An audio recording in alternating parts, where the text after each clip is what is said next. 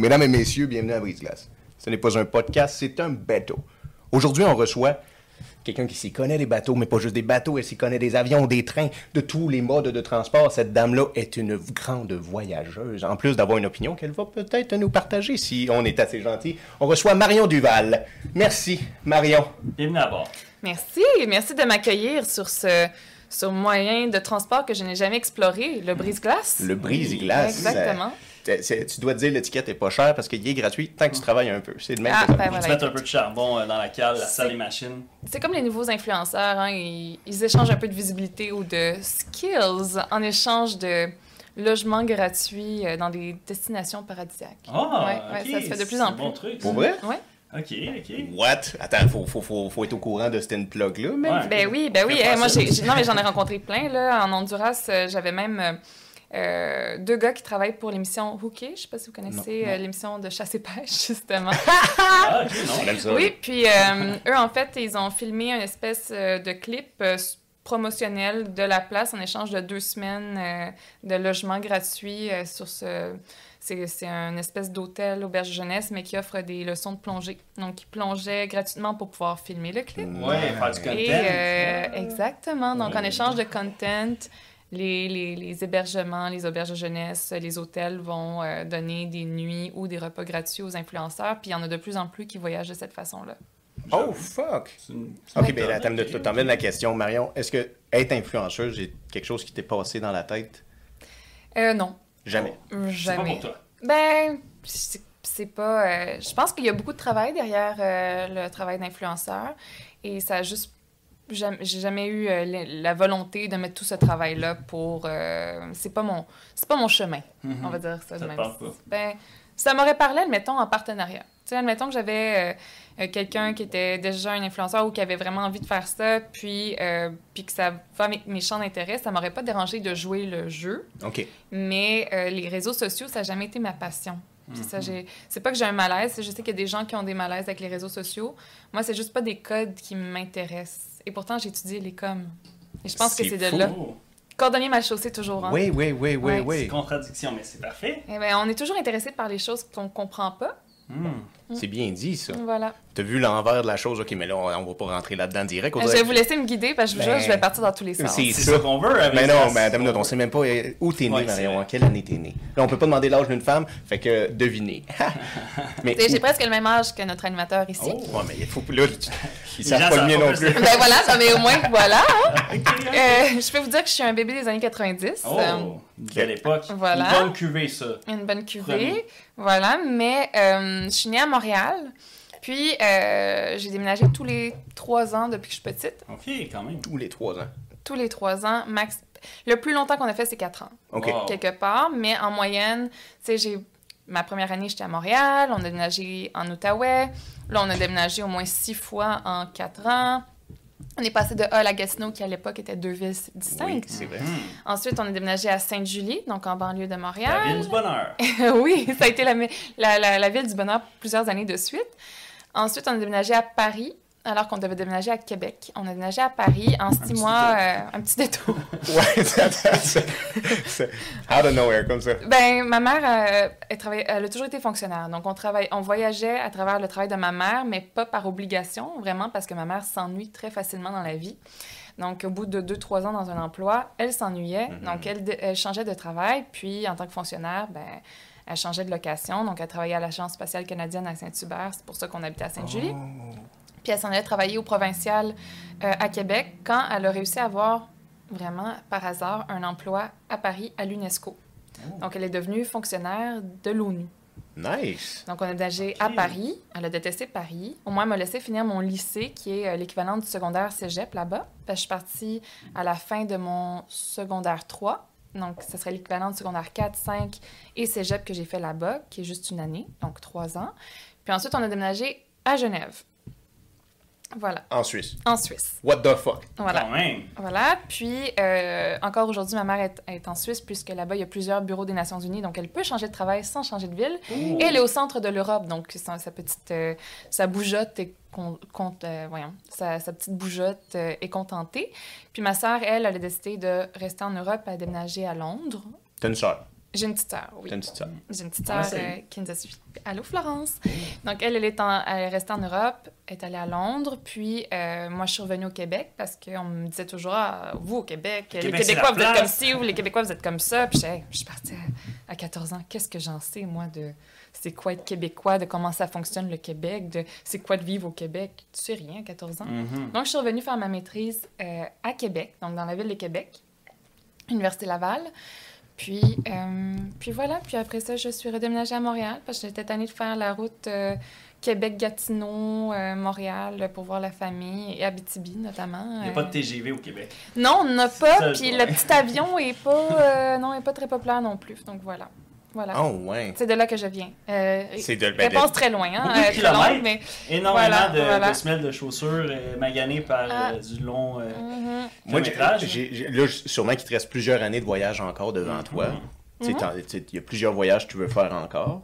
Oui. J'imagine. Mais j'ai une question euh, avant qu'on se lance sur les voyages que tu aimerais faire. Est-ce que tu sens, à l'âge que tu as là, parfois que ça va être dur pour toi aussi de te stabiliser à un endroit puis de devenir sédentaire plus longtemps que tu l'as fait auparavant dans toute ta vie? Est-ce que tu me poses la question parce que tu as un parcours similaire et que tu as trouvé ça difficile de te poser quelque part? Je pose la question pour un ami. Euh, Mais l'idée, c'est que tu restes d'adhérer longtemps au via un mode de vie d'être nomade. Mhm. C'est c'est ça, en fait, sa question, de ce que je comprends. mais le slingshot, elle n'a pas répondu. Ouais, elle juste claque. Euh, Non, mais en fait, euh, bon, déjà, pour ceux qui nous écoutent, euh, comme je suis dans les débuts des années 90, je suis dans ma trentaine maintenant.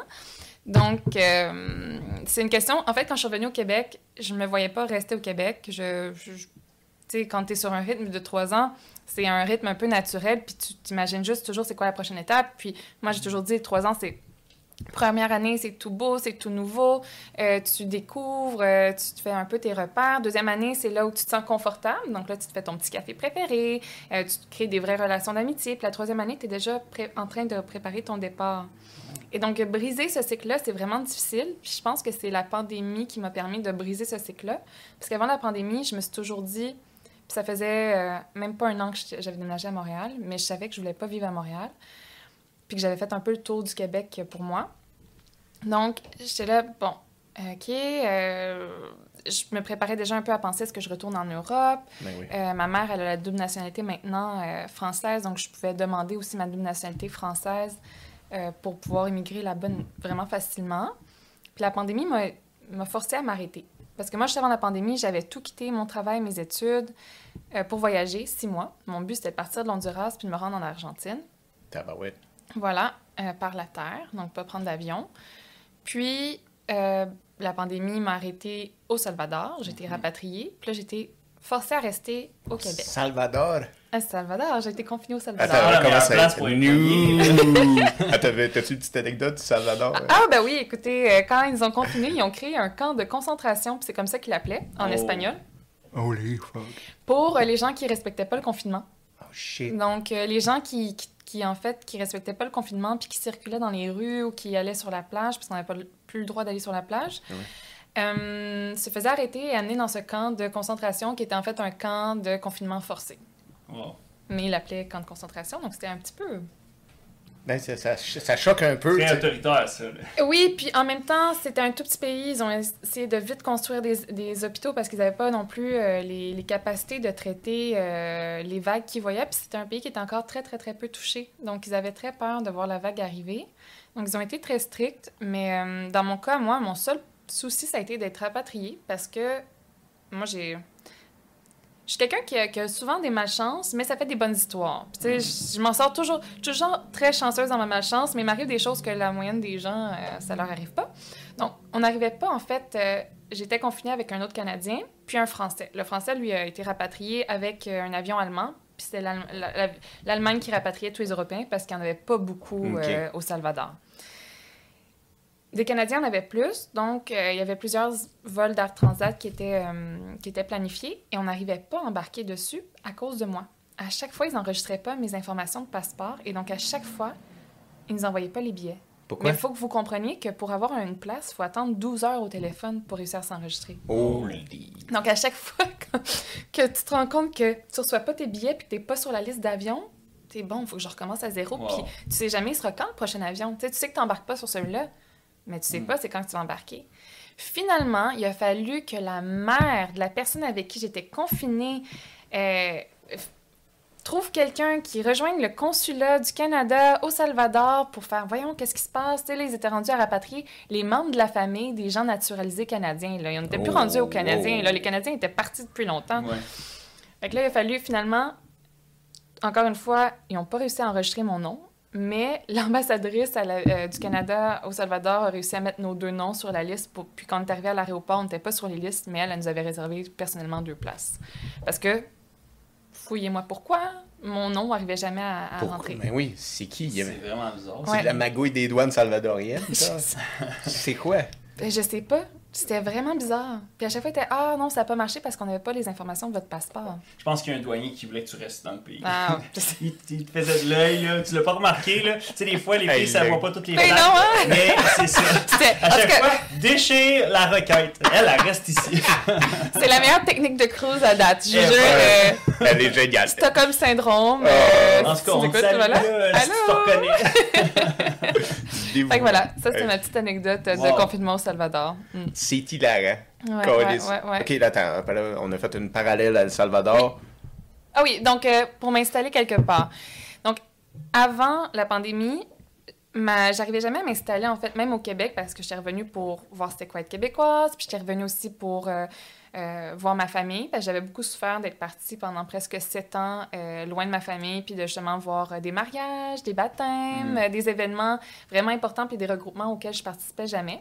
Donc, je m'étais dit, ah, ben, tu sais, tant qu'à finir mes études, je pourrais être part- faire partie de ça, puis de vraiment apprendre de où je viens avant de repartir. Et euh, la pandémie m'a forcé à m'arrêter deux secondes puis à me dire est-ce que c'est vraiment important où est-ce que je vais vivre? Est-ce que c'est vraiment important de me dire ah dans cinq ans je veux vivre dans tel pays puis d'attendre d'être dans la bonne place puis dans la bonne ville pour commencer ta vie puis pour avoir des projets stimulants? Puis là j'ai juste lâché prise puis je me suis dit peut-être que je vivrai pas toute ma vie à Montréal, peut-être que je vivrai pas toute ma vie au Canada. Puis pendant longtemps aussi, j'attendais le prince charmant qui allait choisir pour moi la bonne vie. On est d'accord, hein? On se dit, ben, on va trouver un partenaire qui va, lui, vraiment vouloir vivre quelque part. Ben oui. Puis, ce- puisque pour nous, c'est pas important la location, ben, on va, on va se sédentariser à la- un endroit qui est important pour cette personne. Wow. Mais là, je me suis dit aussi que, tu sais, oui, si je rencontre quelqu'un qui a des plans, ça peut être ça, mais que moi, je pouvais aussi juste, en attendant, vivre ma vie d'aujourd'hui. Puis quand j'aurai des opportunités, des envies, des projets, ben j'irai là où le vent me portera parce que au fur et à mesure des rencontres, des voyages, on en a, veut, veut pas, des opportunités aussi. Donc, au lieu de provoquer les opportunités, excusez-moi, provoquer les opportunités en se demandant où est-ce qu'on veut vivre, ben de juste vivre. Tu sais, de juste comme Profiter du moment présent. ben, puis des opportunités qui sont là, là où on est. Tu sais, j'avais, du mal à me créer des bonnes amitiés parce que j'avais tout le temps dans la tête que j'allais partir. J'avais du mal à, à, me, à me projeter même dans, dans, les, dans les relations de couple. Je, je fréquentais Oui. personne parce que j'étais tout le temps dans un mindset de je pars. Dans six je- mois, je suis ici, tu sais. puis je voyage tout le- tellement Ouais. tout le temps que c'est vraiment difficile. Je rencontre quelqu'un, puis Hey, excuse-moi, la prochaine date, ça va être dans trois mois quand je vais revenir de blablabla, bla, bla, bla, tu sais. Mhm. La personne fait OK, t'es fine, t'es cute, mais euh, je vais me rencontrer quelqu'un d'autre, Je là. suis pas patient.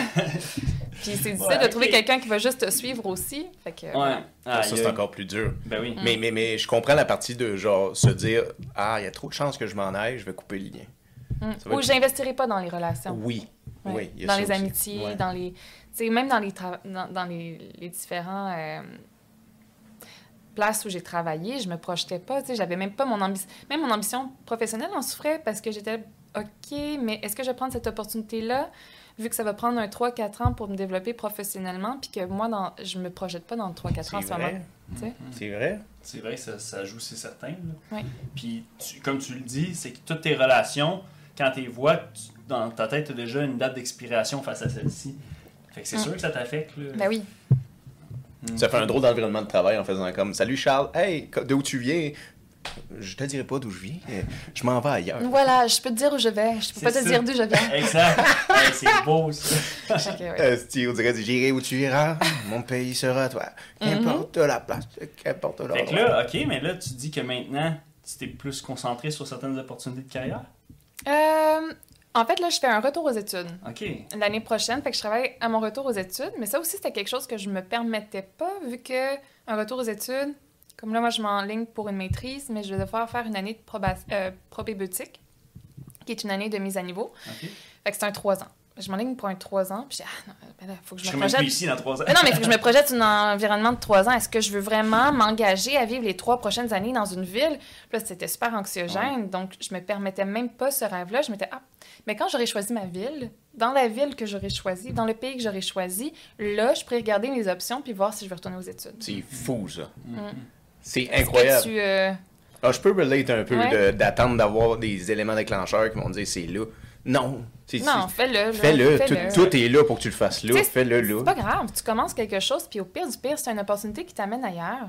Ben, tu, tu mets sur pause ce projet-là ou tu l'avortes. Mais au moins, en attendant, tu auras fait quelque chose qui est stimulant au lieu de toujours projeter. Puis là, avec l'âge qui avance aussi, je vois beaucoup de gens qui. Tu sais, avant 30 ans, tu as comme tellement la liste de tout doux, genre la maison, la job, euh, la blonde, les enfants, le chien. euh, tu sais, il faut avoir fait tout ça. Puis là, je, je vais être quelqu'un d'accompli à 30 ans. Puis là, tu arrives à 30 ans, tu te rends compte que cette liste-là, ben, pas toute remplie, puis que c'est vraiment pas grave. Puis là, il y a comme la pression qui tombe. Tu sais, Ouais. de se dire, hey, ben, c'est pas grave, j'ai du fun. pas morte. Ben non. Je suis là pareil. J'ai pas moins de valeur en tant qu'humain. Puis les gens qui ont tout accompli, ben voyons, sont en crise la trentaine, puis sont en train de divorcer, elles sont en burn-out, à cause de leurs enfants, ils n'ont pas accepté des opportunités de carrière qu'ils avaient vraiment envie. Puis tu sais, il y en a aucun de ces choix-là qui est mauvais. C'est juste que c'est pas ça le bonheur, puis c'est pas ça la réponse à tout. Fait que tu sais, c'est des choix. Puis de pas avoir fait ces choix-là, c'est ça fait pas de nous un humain moins accompli. C'est bien dit, Marion. Merci. C'est bien dit, mais Ouais. c'est très bien dit. Même pour des gens qui nous écoutent, là, ça veut dire pressez-vous pas. Prenez votre temps. La vie va vous emmener les bonnes choses. Puis profitez du moment. Comme elle disait, saisissez l'opportunité qui est devant vous. Si quelqu'un Mm. C'est vous offre d'aller. Ouais, c'est maintenant. C'est maintenant. C'est là. Exact. Même si t'aimes pas aller aux pommes, quelqu'un te l'offre. Vas-y aux pommes, c'est la seule le chose. Saisis Mhm. la pomme. Et voilà. Carpe diem. Carpe. Adam et Ève, mordez la pomme du péché. Et voilà, ok. Colin. Quelqu'un qui a un serpent qui te parle, ben, prends son numéro, puis croque la pomme. Tu vois, pose-toi des questions sur les champignons que tu viens de manger aussi. tu sais. Je sais pas. Bon. Si le serpent te parle, là, oui, faut Oui. des c'est ça. Pose-toi des questions, là. Ah Genre, ouais. hey, mon ami, m'aimes-tu ces petites pâtes linguini aux champignons sauvages, là? Y a-tu été lui-même aux champignons? Peut-être que je suis mieux d'aller aux pommes avec la prochaine. Ces recettes-là, c'est-tu en voyage que tu découvres ces genres de recettes-là ou c'est plus en territoire euh, québécois, canadien? Ouais, mais, mais tu vois, on peut faire le parallèle là, vite, vite. Qu'est-ce que tu penses ça des gens qui voyagent pour la spiritualité, mais tu sais, qui vont aller faire du. euh, Ayahuasca? exact. Tabarouette. Ouais. C'est quoi ça? Pour ceux euh, comme moi qui savent pas c'est quoi? L'ayahuasca, en fait, c'est du jus de racine qui a des vertus hallucinogènes. Et donc, c'est vraiment euh, une espèce de cure spirituelle. Donc, les gens se purgent avec l'ayahuasca. Puis, souvent, c'est euh, guidé par des chamans. Puis, euh, normalement, ça va justement aider avec les gens qui ont des, des traumas, des choses à guérir.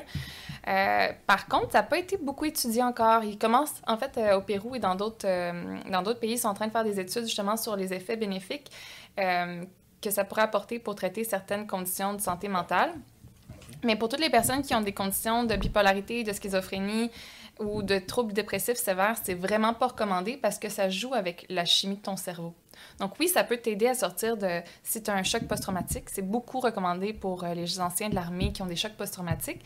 Par contre, si c'est chimique, le problème de santé mentale, donc vraiment au niveau d'un débalancement d'hormones ou de, de chimie, ce qui est le cas pour les bipolaires, les schizophrènes et les dépressifs chroniques, euh, là, par contre, ça peut vraiment débalancer encore plus, puis amener dans un tas de psychose qui perdure.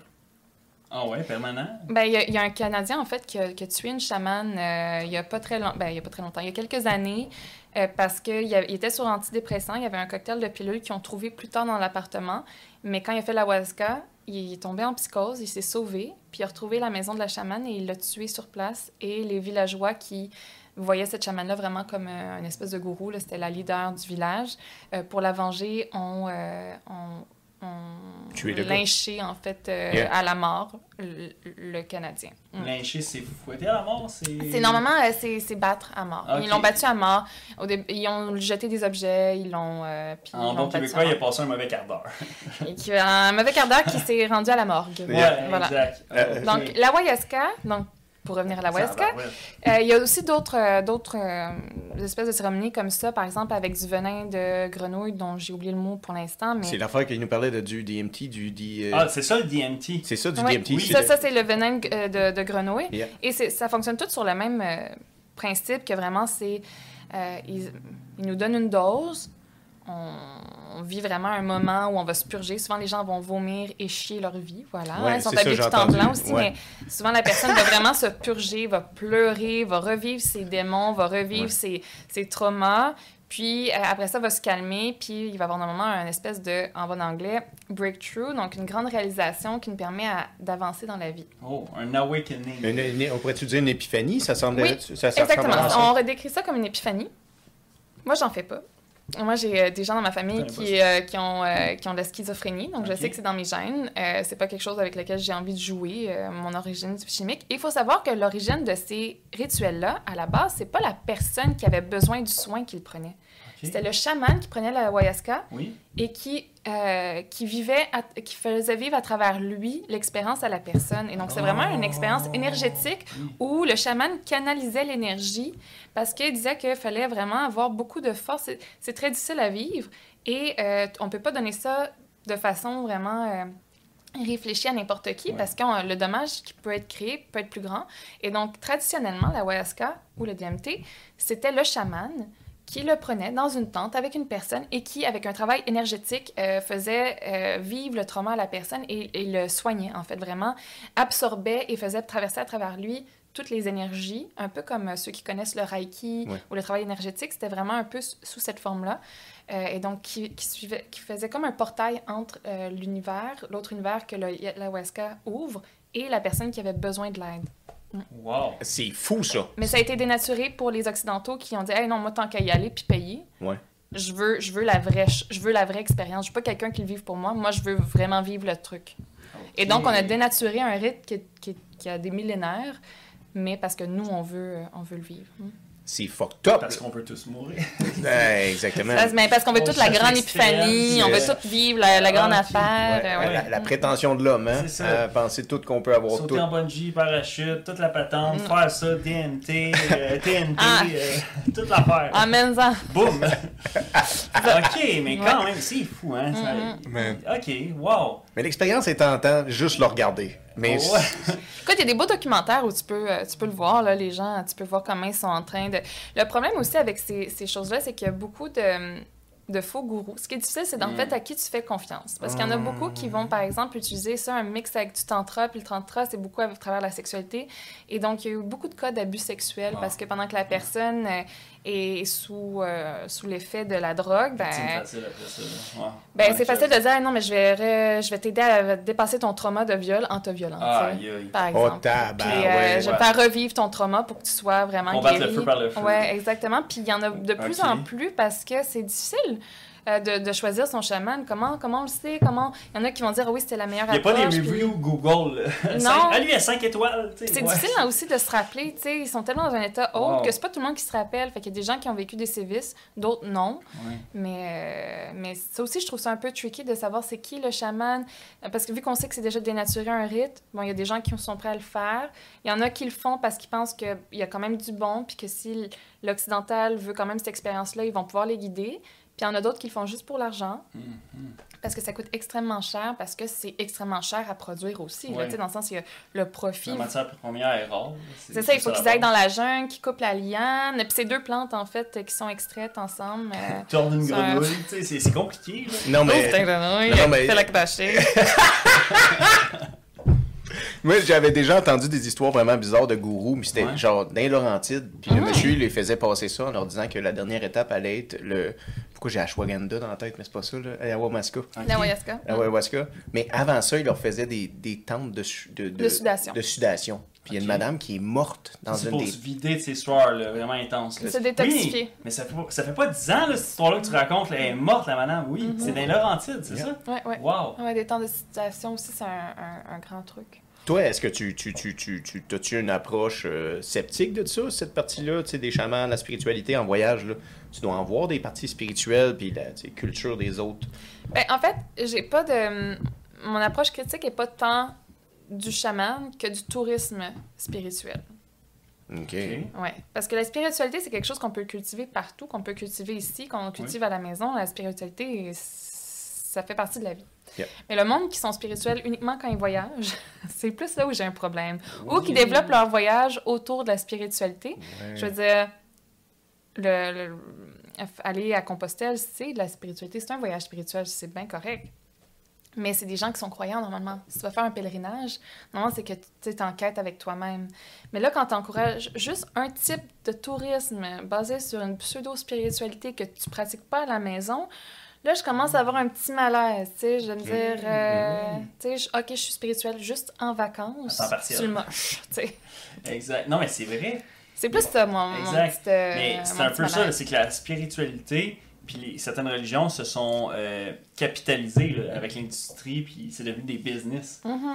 Fait que c'est ça l'enjeu, dans le fond. Puis nous, on est devenus consommateurs. Moi, c'est ça qui me pose problème. C'est pas la personne qui travaille dans la spiritualité puis qui accompagne les touristes dans la spiritualité.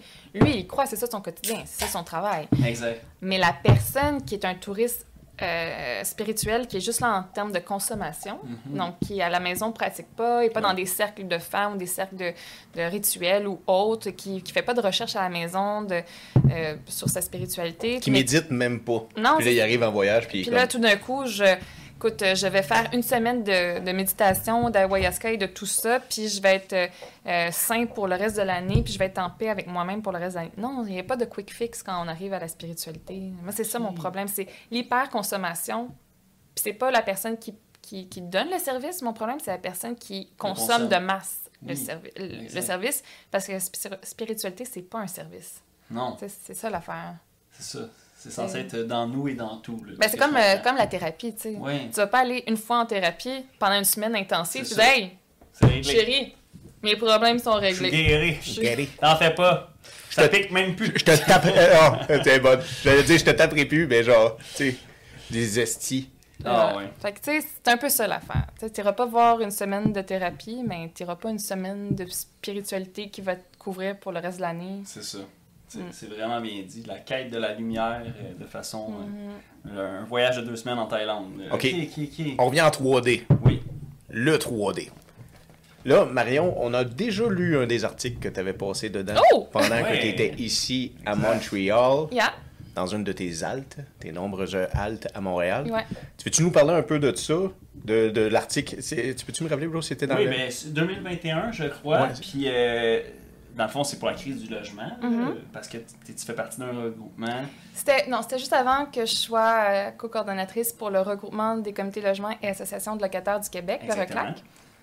À l'époque, je travaillais pour Action Logement Lanaudière, donc à Joliette, euh, qui, est, euh, qui est un organisme communautaire qui aide les locataires à connaître leurs droits et à se défendre eux-mêmes leurs droits. Donc, les locataires qui n'ont pas les moyens d'avoir les recours à un avocat, aussi, il faut dire que le droit, euh, nul n'est censé ignorer la loi, mais en même temps, on ne nous a jamais appris euh, nos droits de consommateurs, nos droits de locataires, nos droits de propriétaires euh, en sortant du cégep. tu signes ton premier bail, puis il n'y a personne qui te dit voici tes droits, voici tes obligations.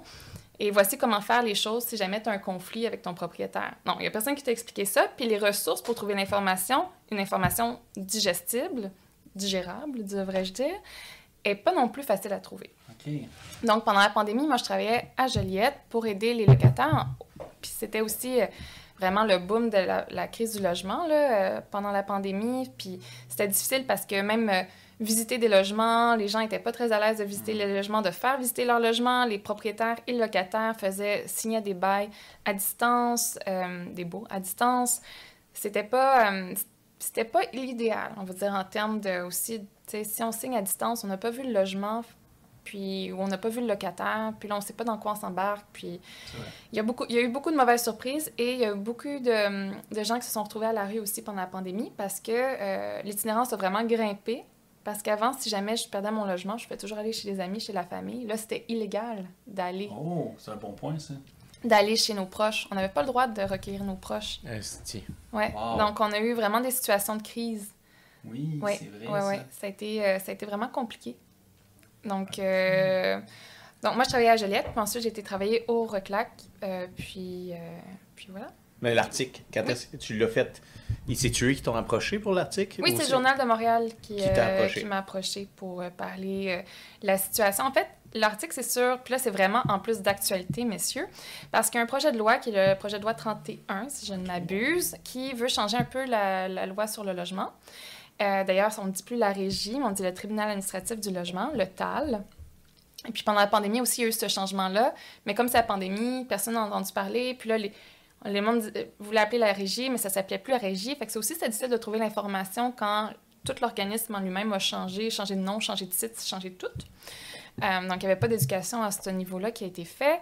Donc, euh, l'article que j'ai fait, c'est sur la session de bail, si je ne m'abuse. C'est là que vous parlez, hein? Oui, oui, c'est ça, exact. Ben, J'aime ça. T'en as-tu 15 autres? ah ouais, c'est vrai, c'est vrai. ça veut-tu dire qu'on n'a pas fait nos recherches? Tommy? Tommy, euh... voyons donc. Puis sinon... Euh...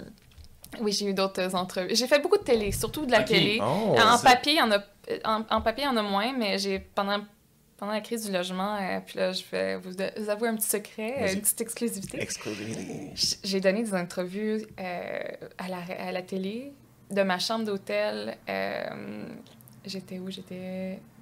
J'étais au Nicaragua.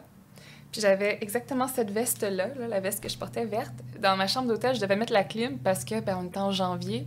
Puis, ben là, tu peux pas représenter les locataires, puis tu sais... Non. Puis, puis être... Puis la colada à la main, puis bronzer! Mais j'étais en télétravail depuis le Nicaragua pendant un mois où, euh, justement, je donnais que des entrevues. Puis c'était... Moi, ça me faisait ça me faisait rire, je me sentais un petit peu mal, mais c'est ça. Fait que, c'est euh, ouais, il y, en, a beaucoup de ça. Puis j'étais tout le temps habillée pareil, j'avais juste une veste. Mm. que, si on trouverait tous les articles. ouais, toutes mes entrevues télé. Elle aime cette veste-là, ça n'a pas de sens. Sauf à Salut Bonjour, une fois, là, j'avais, j'avais autre chose, puis j'avais un autre mur derrière moi, mais j'essayais tout le temps d'être sur un fond blanc.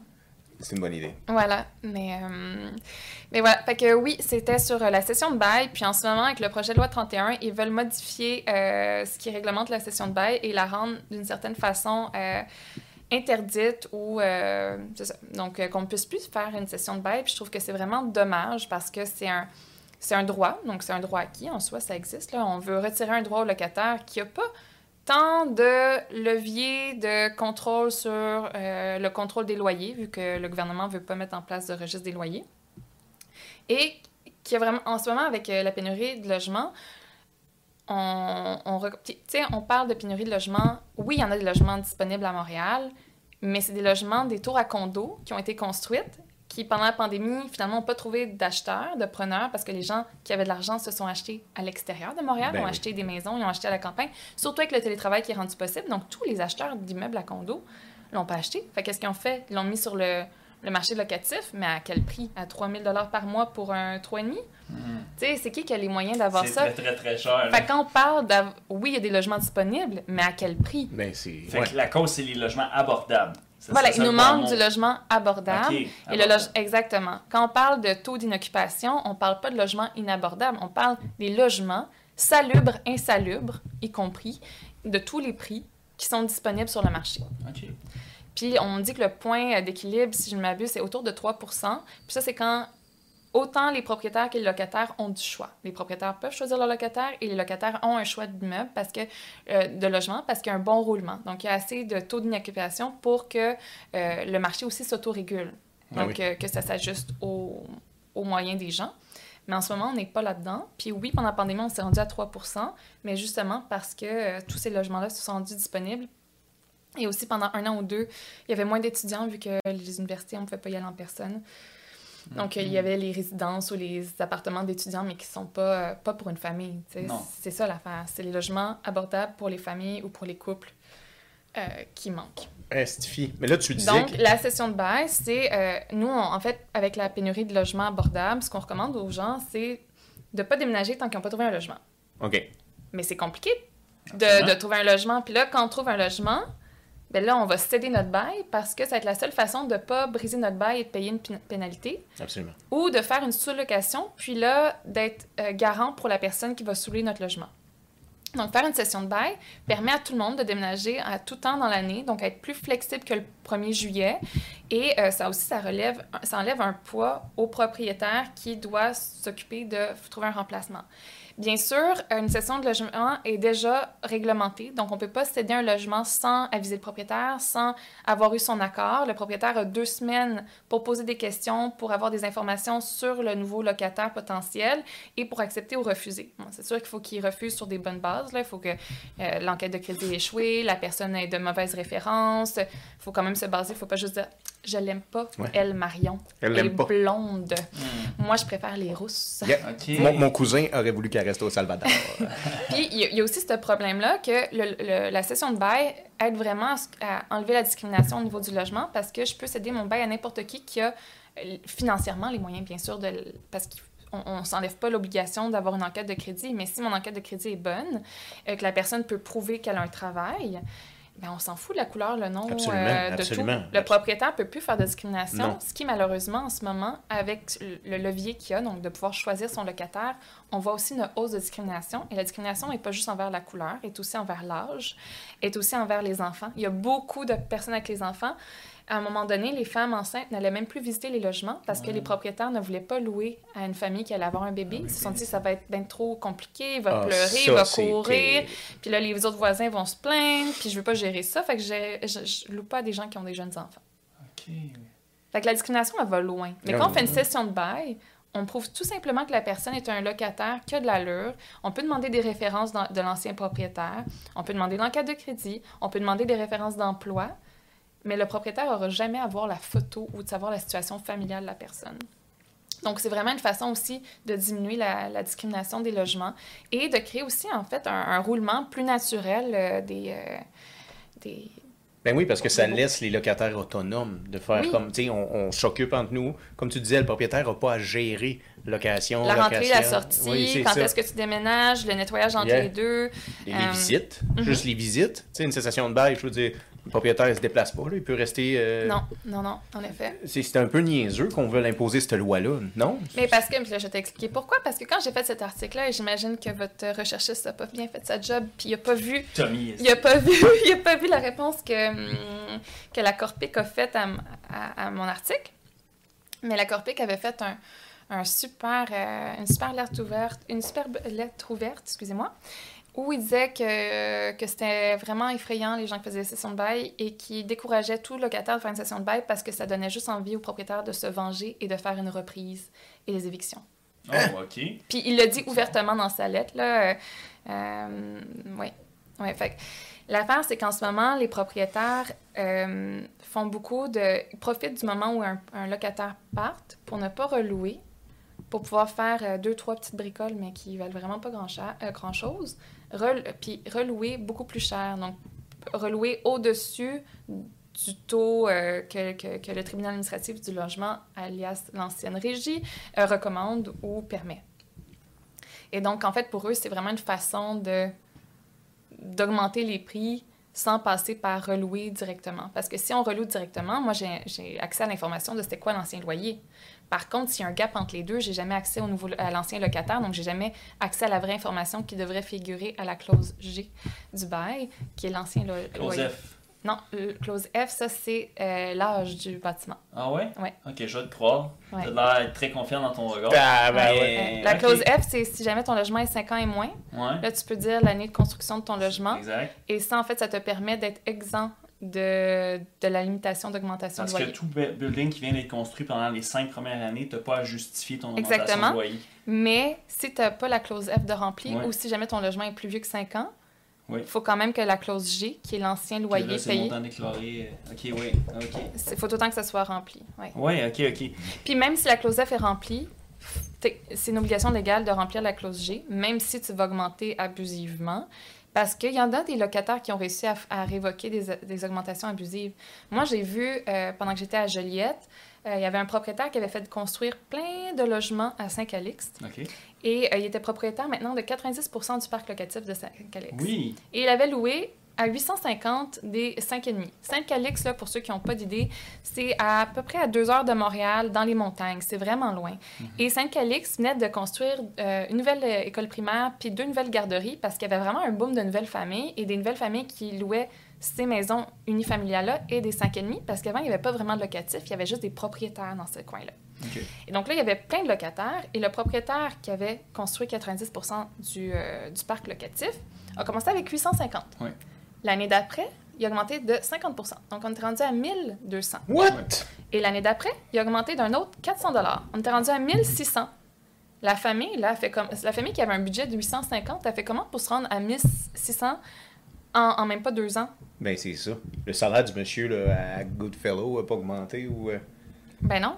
Donc, en fait, euh, même si c'était la clause F, c'était jugé euh, injustifié. En fait, le 50 était pas justifié. Parce que oui, tu peux augmenter, mais il faut quand même que tu puisses expliquer pourquoi. Est-ce que c'est parce que tu avais fait un rabais exceptionnel? Mais là, tu peux pas dire oui, j'ai fait un rabais exceptionnel à toute la ville. Est-ce que c'est parce que tu n'avais pas fini ta construction, puis là, tu as fait des ajustements, tu as rajouté des infrastructures? Qu'est-ce qui se passe? Il faut savoir aussi que ce monsieur-là, euh, on s'est rendu compte que certains de ces bâtiments étaient plus vieux que 5 ans. Mais il avait mis la, il avait un peu triché dans les dates à la clause F. Donc, il rajeunissait son logement. OK. Alors que le logement était plus jeune que... Était plus vieux, euh, que la réalité, plus vieux que, que 5 ans.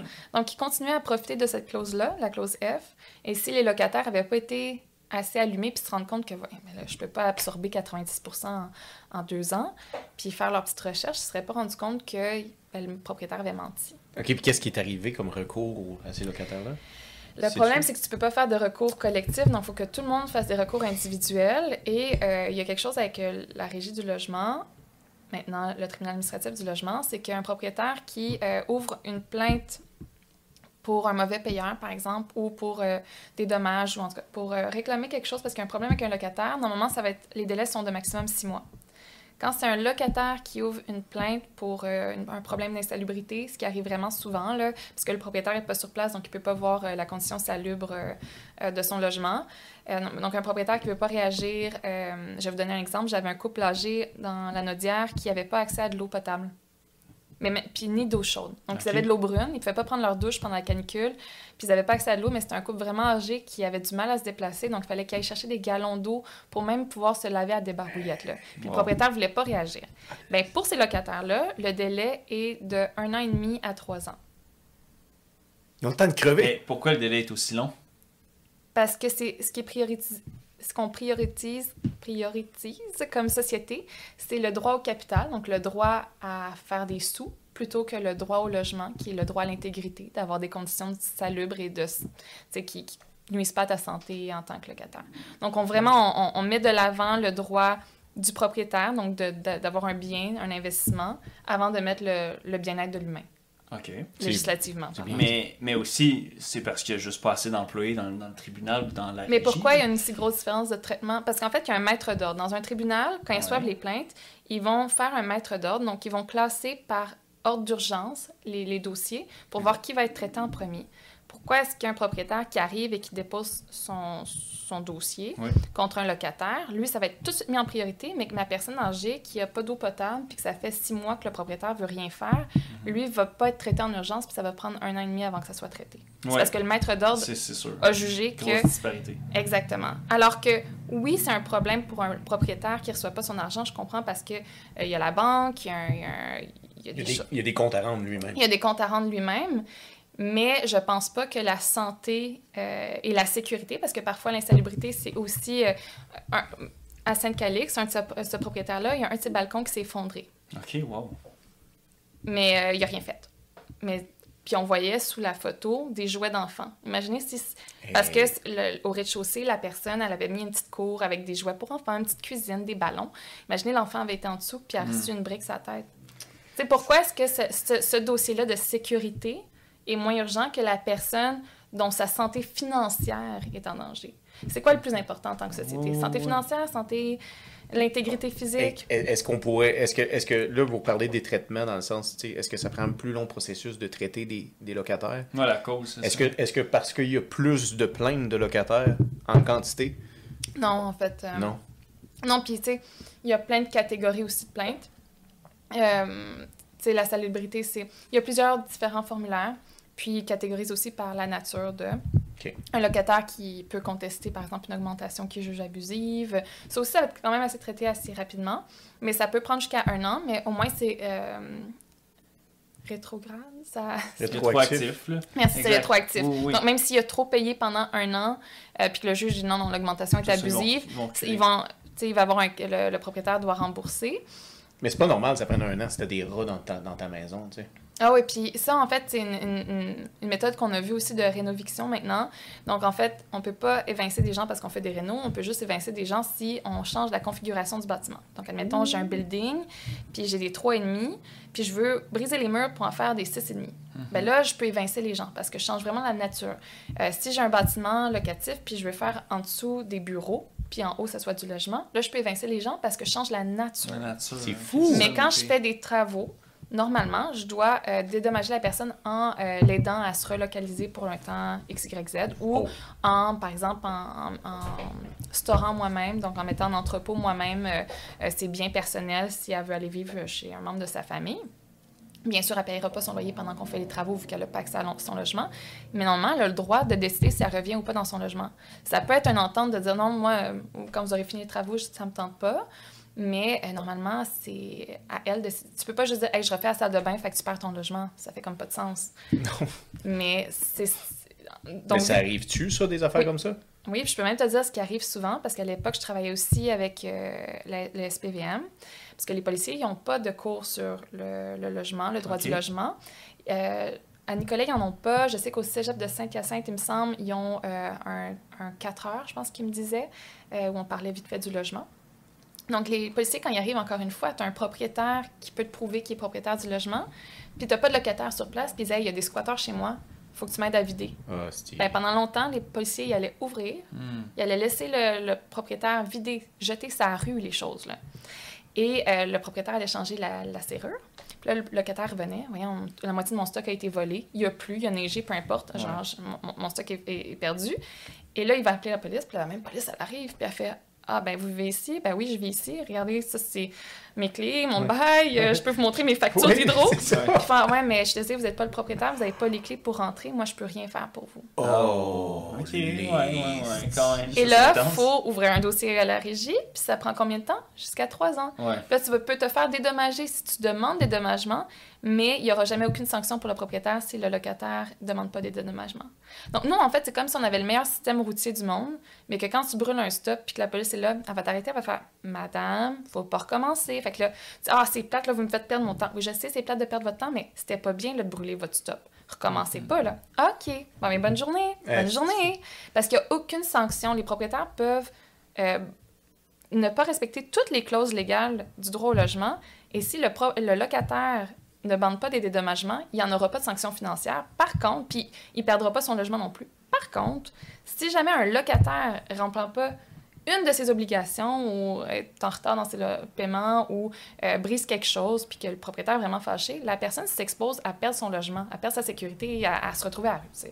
Je trouve que deux poids, deux mesures, là, euh, euh, oui, ouais, surtout avec euh, l'itinérance qui est en flèche, comme tu disais. Oui, c'est sûr. Il faut, faut quand même souligner que euh, une des raisons là, pourquoi, quand tu révélais le fait que les causes à régie pour non-paiement sont faites rapidement, c'est qu'une banque, là, si tu es six mois de défaut de paiement sur ton hypothèque, ils vont saisir la maison. Fait non seulement les locataires vont perdre leur logement, mais ils vont perdre le, bâtiment aussi, parce que le monsieur qui s'occupe d'avoir ce bâtiment-là, il va se le faire saisir à son tour.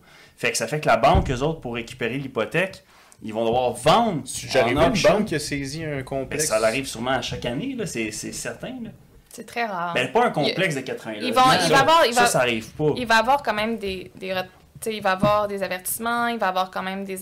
Il peut avoir une entente aussi avec la banque si jamais on peut prouver qu'en tant que propriétaire, on a commencé des démarches. C'est pas, pas systématique. C'est pas ça fait deux mois que j'ai pas payé. Puis on s'entend aussi que normalement, en tant qu'investisseur, on n'est pas flush à chaque mois. Ben, tu as un profit quand même qui est dégagé de tes loyers. Ça dépend pour la réalité de tous et chacun. C'est pas Je veux dire, c'est comme dire, sur exemple, qu'ils C'est ont. pas un loyer sur une tour qui te met dans, dans chenoute pour toute la tour. Ouais, là, c'est sûr, je pense que c'est ça. Toi, tu le vois avec les lunettes d'un immeuble, exemple, que dans l'immeuble, il y a 75 logements. non, un 80 triplex. Je pense que si Ben t'as là- un, une personne dans ton triplex qui paye pas un ou deux mois, techniquement, tu devrais être capable quand même de, de t'offrir un ou deux mois. C'est pas ça qui met en danger. Tu sais, tu vas peut-être pas être capable de payer la totalité de ton hypothèque, mais tu peux t'entendre avec la banque en expliquant la situation. C'est pas, c'est pas comme un propriétaire qui est propriétaire de sa maison, c'est un différent prêt aussi. Non.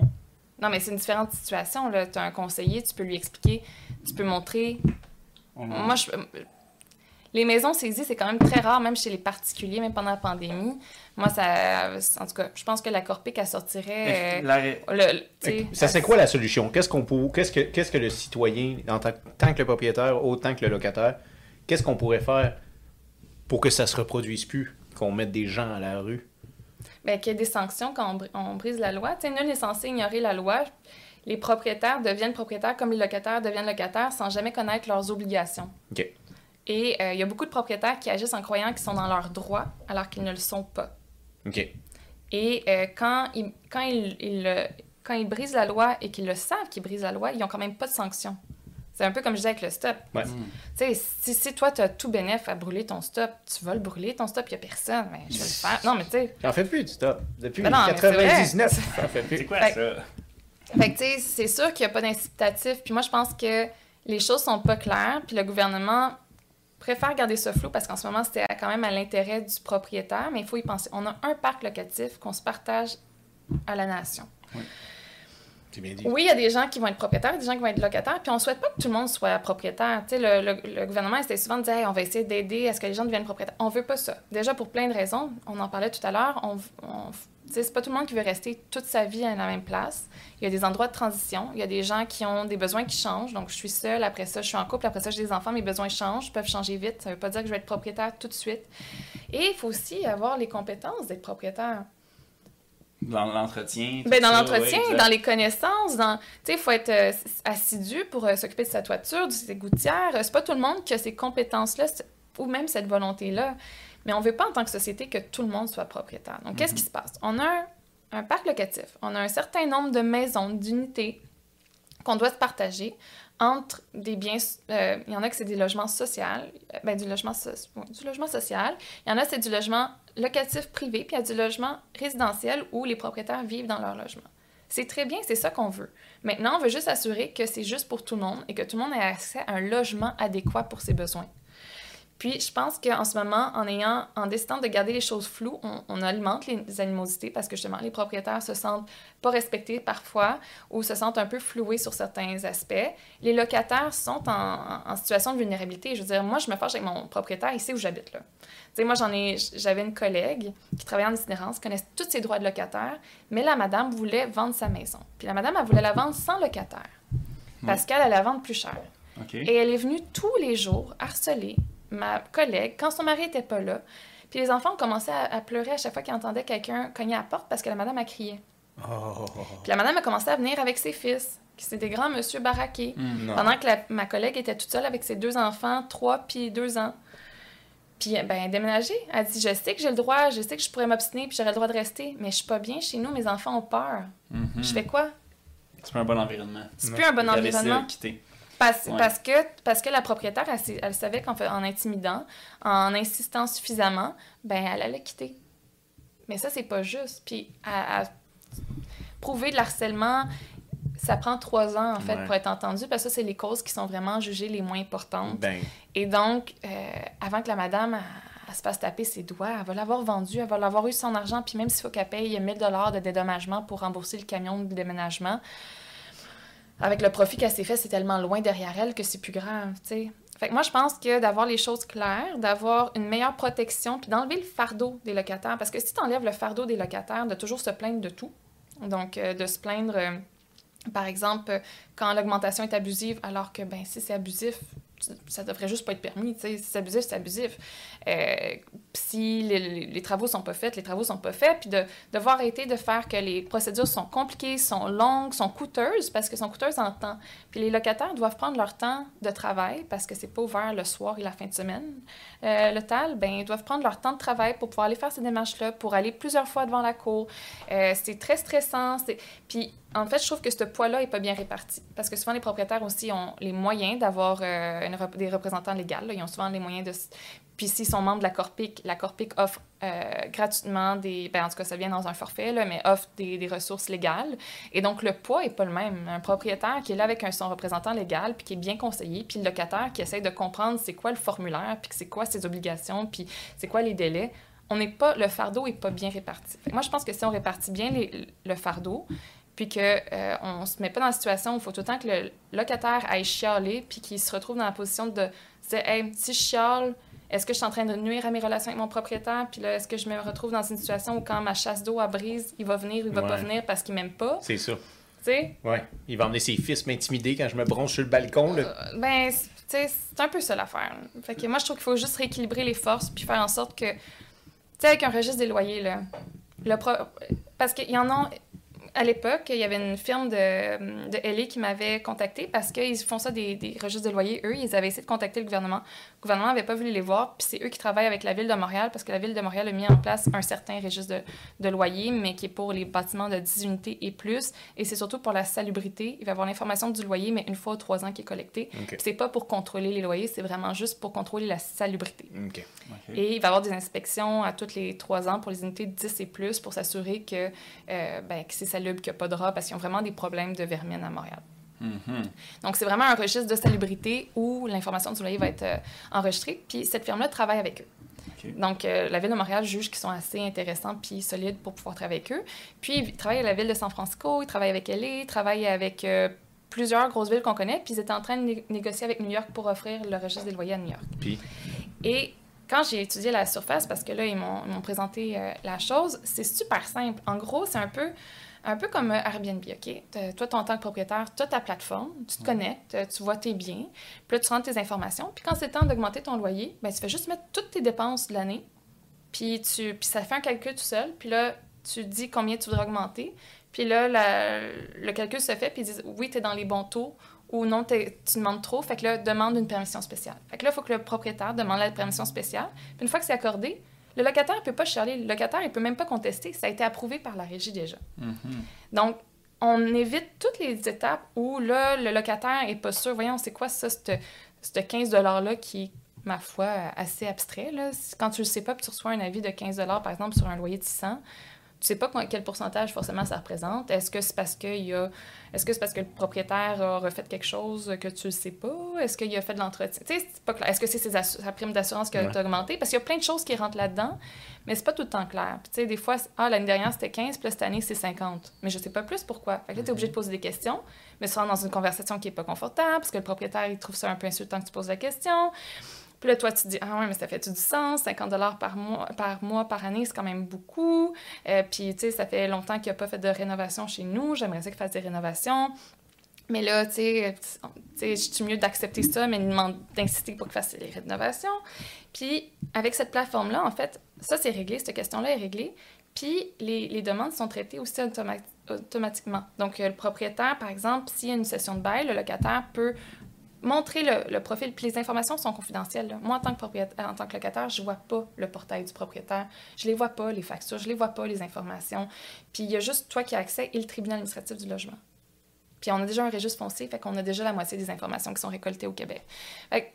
C'est juste de- d'aller de l'avant, puis de faire en sorte que le locataire soit pas en position tout le temps chialer pour juste faire défendre les droits de base, puis faire en sorte que le propriétaire peut juste mener sa vie de propriétaire, puis gérer ses affaires sans être toujours en négociation avec quelqu'un qui comprend pas ce qui se passe. La chose, c'est que souvent, j'ai l'impression que c'est beaucoup emmené, tantôt tu parlais du débalancement, un peu comme s'il y avait un combat entre David et Goliath par rapport à la, relation locataire et locataire euh. Mais en réalité, les propriétaires, eux autres aussi, s'ils vont à la régie ou au tribunal, ils manquent une journée de travail, ils ont une vie aussi. C'est les deux. Les deux camps, là, si vous me permettez l'expression, c'est tous des humains pareils. Ouais. Il faut qu'ils mangent, il faut qu'ils dorment, ils font tout, ils ont tous les mêmes besoins. Il n'y en a aucun des Hein? deux C'est là où t'as tort. Je t'écoute. Oh, j'écoute. En tant que propriétaire, c'est pas un besoin que d'investir. Ton besoin, c'est manger, Mhm, dormir, d'avoir un toit sur la tête. Moi, je me bats pour être capable de rester chez nous puis d'avoir de l'eau potable. Puis une douche qui fonctionne. Toi, tu te bats pour à augmenter tes loyers comme tu veux. OK. Puis à l'endroit où tu dors, tu veux l'eau potable, puis manger. Exactement. Fait que, tu sais, ton besoin de base, il dépend pas de ton statut de propriétaire locatif. Mhm. Mais moi, mes besoins de base dépendent De toi. de, mon peu. propriétaire. Tu sais, dans le sens, moi, je suis toute seule. Moi, quand, quand je vais à régie pour demander quelque chose, c'est pour que ma capacité de vivre confortablement soit respectée. Toi, quand tu vas à régie, c'est pour ton besoin économique qui est ta santé financière, mais qui est en soi un luxe. Moi, je considère qu'au Québec, d'être propriétaire d'investissement, c'est un luxe. C'est pas un droit. C'est c'est pas un droit acquis. C'est pas tout le monde Non, qui c'est peut. pas un droit acquis, non, mais, euh, c'est mais, ça, mais- mais c'est- oui, c'est un droit. mais- mais tu penses-tu que c'est un luxe pour vrai? Parce que la personne qui D'être investit... propriétaire? Ouais, mais il a investi, il a travaillé toute sa vie aussi. Exact. Assureur de son front, là. Pas tout le temps. Non, non, pas tout le temps, mais on va pas parler de Non, ce mais- cas-là. On non, va non. parler du monsieur qui a travaillé toute sa vie, puis tu sais, qui a mis de l'argent de côté, puis qui il a acheté un... Mais c'est pas les jeunes trentenaires euh, propriétaires qu'on voit en ce moment qui ont travaillé la sueur de leur front toute leur C'est qui qu'on voit? Mais non, mais ceux-là, c'est souvent qu'on leur a prêté de l'argent pour acheter leur premier bâtiment, puis ils ont, tu sais, là, ils ont pu sauter d'un. C'est pas quelqu'un que. C'est pas le, le cinquantenaire qui s'est acheté un triplex, qui vit dedans, puis que c'est son fonds de pension. Avant, c'était ça les propriétaires qu'on voyait. C'était des gens Tu vois, qui. c'est ça, c'est ça l'image j'ai moi d'un propriétaire. Ben non. Ben non, ben regarde ton ami. C'est pas un cinquantenaire qui, qui prépare son, sa- son fonds de pension. tu sais, C'est un revenu. Non, ouais, mais non. Là. Parce T'sais, que avant, quand tu c'est ça l'affaire, c'est que je trouve que c'est trop ramené sur un camp divisé de t'as les locataires et les propriétaires, comme si tous les propriétaires, ce seraient des conglomérats, puis que, dans le fond, tel David et Goliath, ils mangent la laine sur les locataires. Parce que là, c'est sûr que toi, tu travailles dans un domaine où ce que tu vois les pires cas. Ouais. Tu vois les rats, tu vois l'insularité, whatever. Mais les pourcentages Puis- sont vraiment élevés. C'est pas parce que ça fait pas partie de ton univers que ça fait pas partie de l'univers des Québécois. Ça, fait, Ça veut pas dire qu'il faut pas les protéger. du parc immobilier au Ben, Québec, oh, selon plus que ça. Ah oui, Ah oui, ça. plus que ça. Ouais, c'est triste. La situation du logement au Québec est triste. Parce que le parc immobilier est très vieillissant. Les buildings ont plus de 100 ans. C'est Oui. pas la faute juste des Mais propriétaires. quand tu fais un flip, quand tu achètes un bâtiment, que tu refais la peinture Ouais. et que tu doubles les loyers, tu fais partie du problème. Parce que tu n'as pas augmenté la qualité du logement, tu as spéculé sur la valeur de ton logement. Ok, ok, ok. Et tu crées pas de valeur. Tu crées pas de valeur. Tu achètes un bâtiment, tu jettes le monde dehors, tu mets de la peinture et tu le loues le double. Tu n'as pas créé de la valeur entre le moment où la personne qui payait 800 pièces est partie, puis la personne, la personne euh, au moment où la personne qui paye 1200 euh, est rentrée. Tu n'as pas de créer de valeur.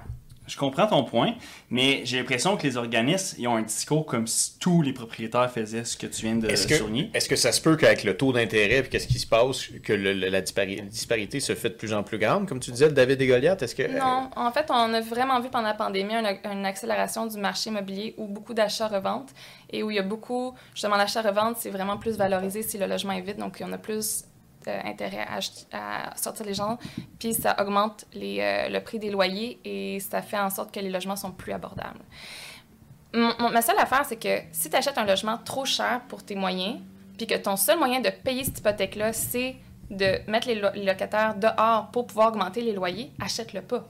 Là, tu sais, c'est illégal d'augmenter les loyers juste pour ton bien-être à toi. Tu es supposé de suivre le taux d'inflation puis le taux d'augmentation que la régie met en place. Fait que si tu achètes un logement trop cher pour tes besoins, puis que ton seul moyen de le rembourser à la banque, c'est d'augmenter les prix, je suis désolée. T'es pas dans ton droit de répondre à ton besoin économique. Tu es juste dans l'investissement puis dans la spéculation. Alors que moi, tout ce que j'essaie de faire, c'est de rester dans mon logement. Puis de vivre tranquille pour pouvoir aller à l'école ou pouvoir envoyer mes enfants à l'école. Puis Ben, je pense que si tu serais 100% juste dans la spéculation, tu aurais investi ton argent que tu as travaillé fort, comme tu as dit, dans le crypto-monnaie. Mais au final, tu fais quand même le service de provide, de fournir un toit à ces familles-là. c'est quand je te dis que tu mets le monde dehors pour louer plus cher, tu fais la spéculation. Pas quand tu achètes un bâtiment avec des locataires dedans puis que tu gardes ton C'est service. ça. Exact. Fait que ce qu'on ce qu'on doit retenir, c'est porter le chapeau s'il vous met, mais c'est parce que c'est pas tout le monde qui met le monde Mais en toi dehors, puis moi, c'est là, en toi l'affaire. puis moi, si jamais on, on resserrait Oui. Euh, les mesures autour des propriétaires, puis les Oui. propriétaires ne pouvaient pas augmenter comme ils voulaient, ou en tout cas que les propriétaires ne pouvaient pas briser la loi sans recevoir de punition, Mhm.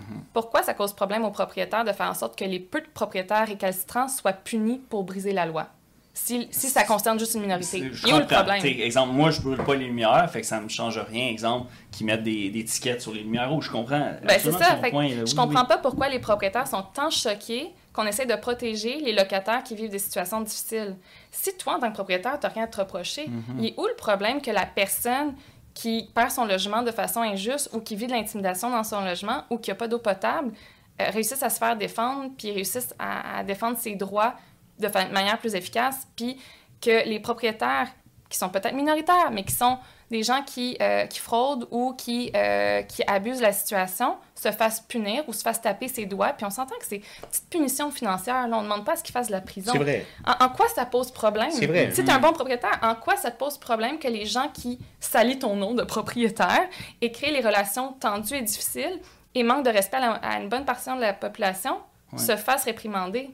Exact. Toi, dans le fond, un peu, je pense c'est en Suède, si vous me passez le parallèle, où ce que les contraventions d'excès de vitesse sont proportionnelles à ton salaire annuel. Oh, Euh, ouais. Je pense que c'est en Suède, là, corrigez-moi, je me trompe, ou c'est en Suisse, un ou l'autre.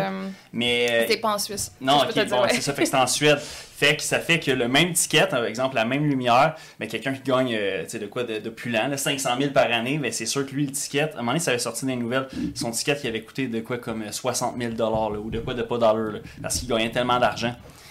Puis, euh, ok, ouais, je Mais moi, je demande comprends. même pas que ce soit proportionnel, je demande juste que ce soit qu'il y ait quelque chose, tu sais.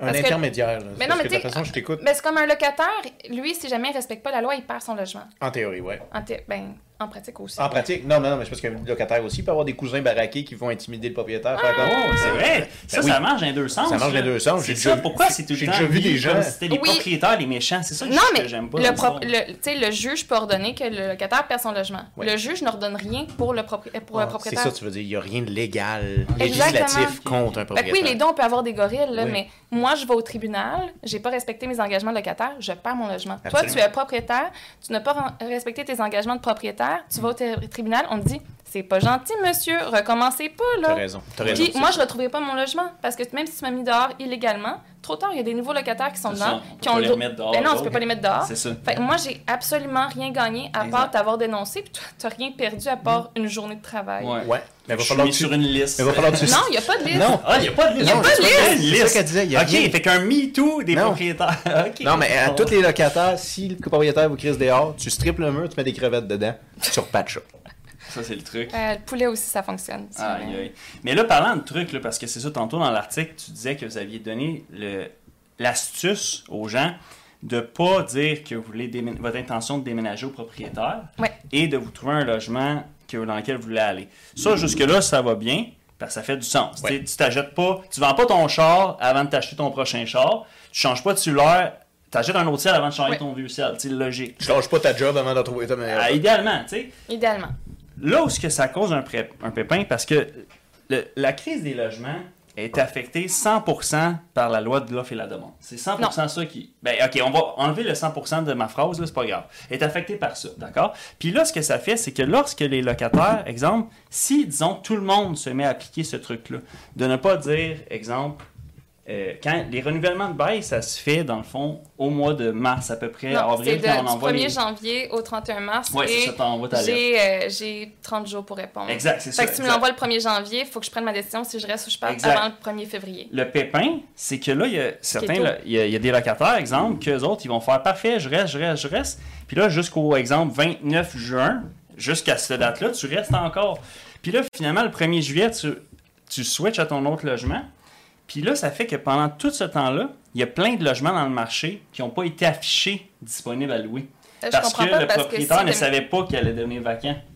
Attends, attends, attends, explique qu'est-ce que tu viens de dire Attends, c'est juste que je comprends pas parce que tu viens de dire la personne part au 29. Oh, mais, Mais il y a quelqu'un qui rentre, Oublie non? les dates, là, puis tout ça. Non, mais dans le sens, quand la personne à part, il y a quelqu'un qui rentre dans le logement. Le logement. euh, Non, non, non. E- Exemple, Monsieur Squelette ici, c'est un locataire. Ouais. Lui, dans le fond, il pense s'en aller, Mhm. mais pour être sûr de pas.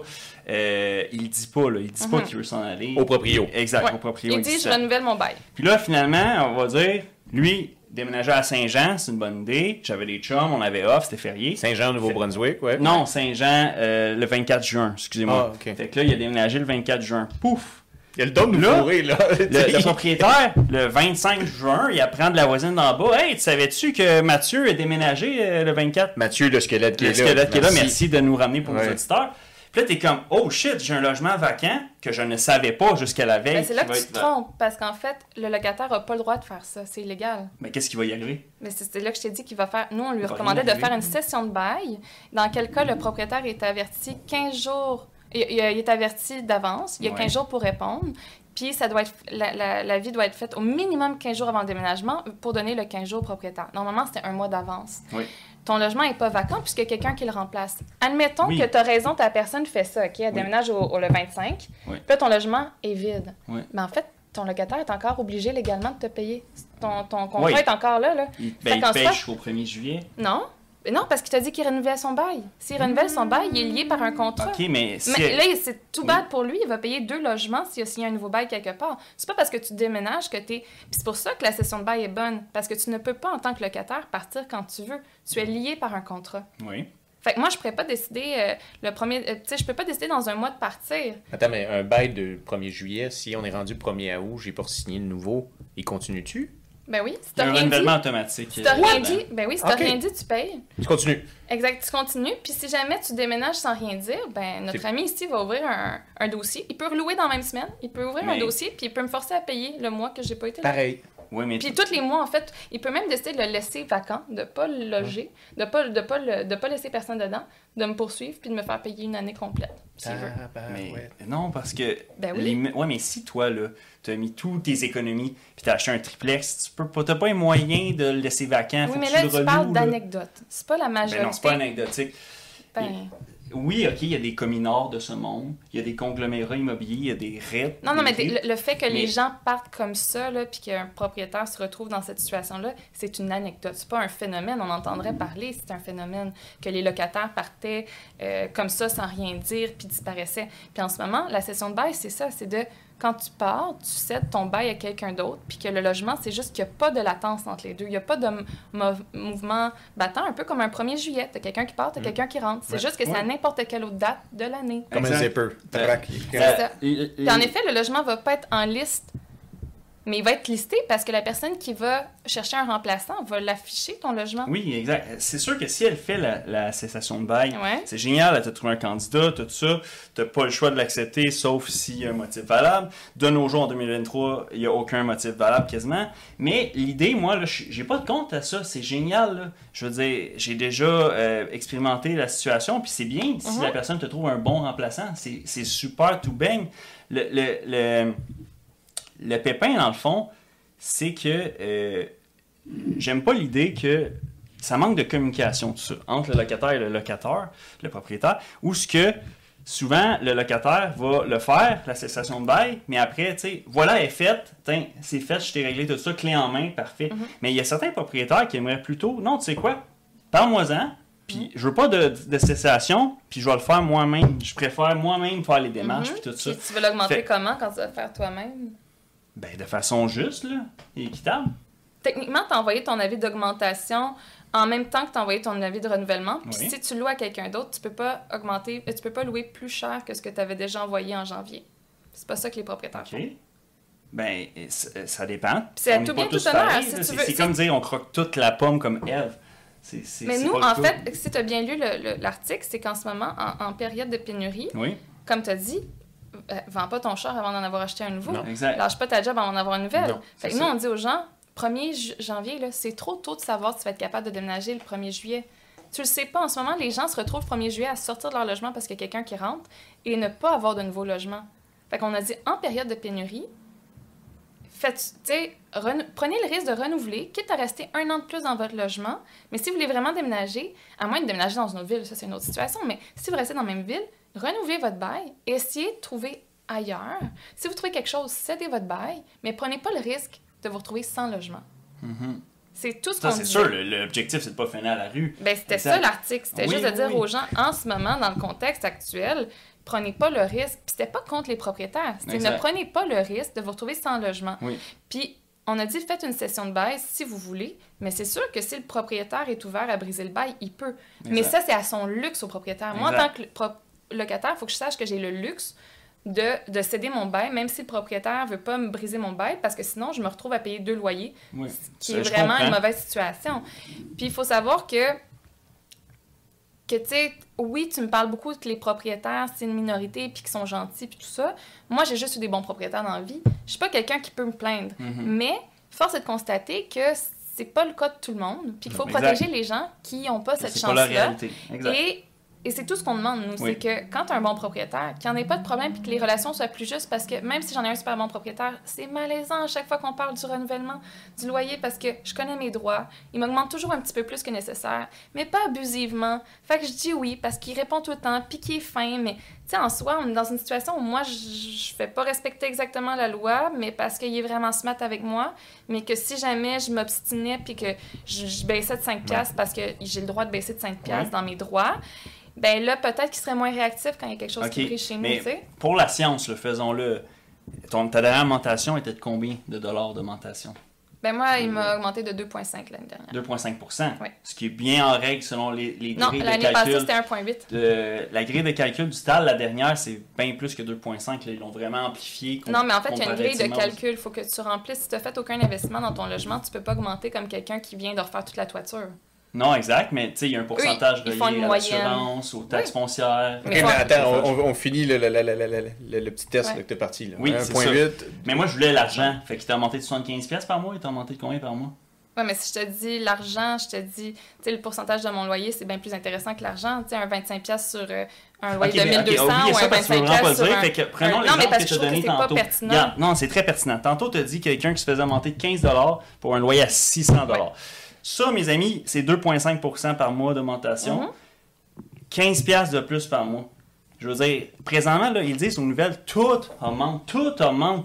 En quoi que ça serait euh, une augmentation abusive d'augmenter un loyer à six- de 600 à 615? Mais pourquoi demander au locataire de choisir ce qui est abusif ou pas abusif?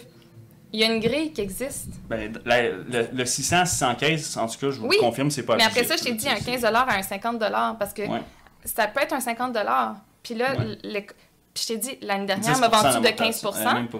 Puis 8%. euh, de 15 puis l'année d'après, tu augmentes de 50 Puis là, Ouais. tu sais pas comment faire. Genre, mais voyons, si tu fais, c'est pas fair, il a pas fait de travaux chez nous. C'est là que je te dis. C'est que pourquoi mettre le poids sur le locataire de choisir ce qui est fair, pas faire, alors que des villes, puis il y a des, des structures qui existent pour avoir un registre des loyers où le propriétaire avec ça tout seul, avec l'entité légale qui choisit ça, puis on laisse juste le locataire vivre sa vie puis payer le, le service qu'il doit payer. OK. Fait que les C'est entités... tout ce que je demande. Je demande juste de. Puis, tu sais, hey, on- Oui. tu me demandes à moi qui a genre une maîtrise, un Mhm. bac, puis qui retourne à l'université pour faire une autre maîtrise. Oui. C'est pas le cas de tous les locataires. Là. T'as des locataires Non. qui sont au cégep, t'as des locataires qui, qui, qui ont pas trop d'éducation, qui Ça ont toujours peut. travaillé à l'usine. Puis là, tu euh. demandes que moi, en tant que Ouais. locataire, j'ai le même poids de décision, de réflexion, puis de budgéter mes affaires, puis de considérer qu'est-ce qui est bon, puis qu'est-ce qui est pas bon, qu'une personne qui est pas informée. Oui, qui je est suis je qui suis est mauvaise en maths. Mais, mais... On peut-tu juste enlever cette, cette dynamique-là, la, de la relation propriétaire-locataire, alors que si c'est vraiment juste sur des bases économiques, basées sur l'inflation, basées sur l'augmentation de la coût de la vie, que le gouvernement qui le fait déjà le fasse avec le propriétaire qui est la seule personne concernée, et pas avec le locataire. Mhm.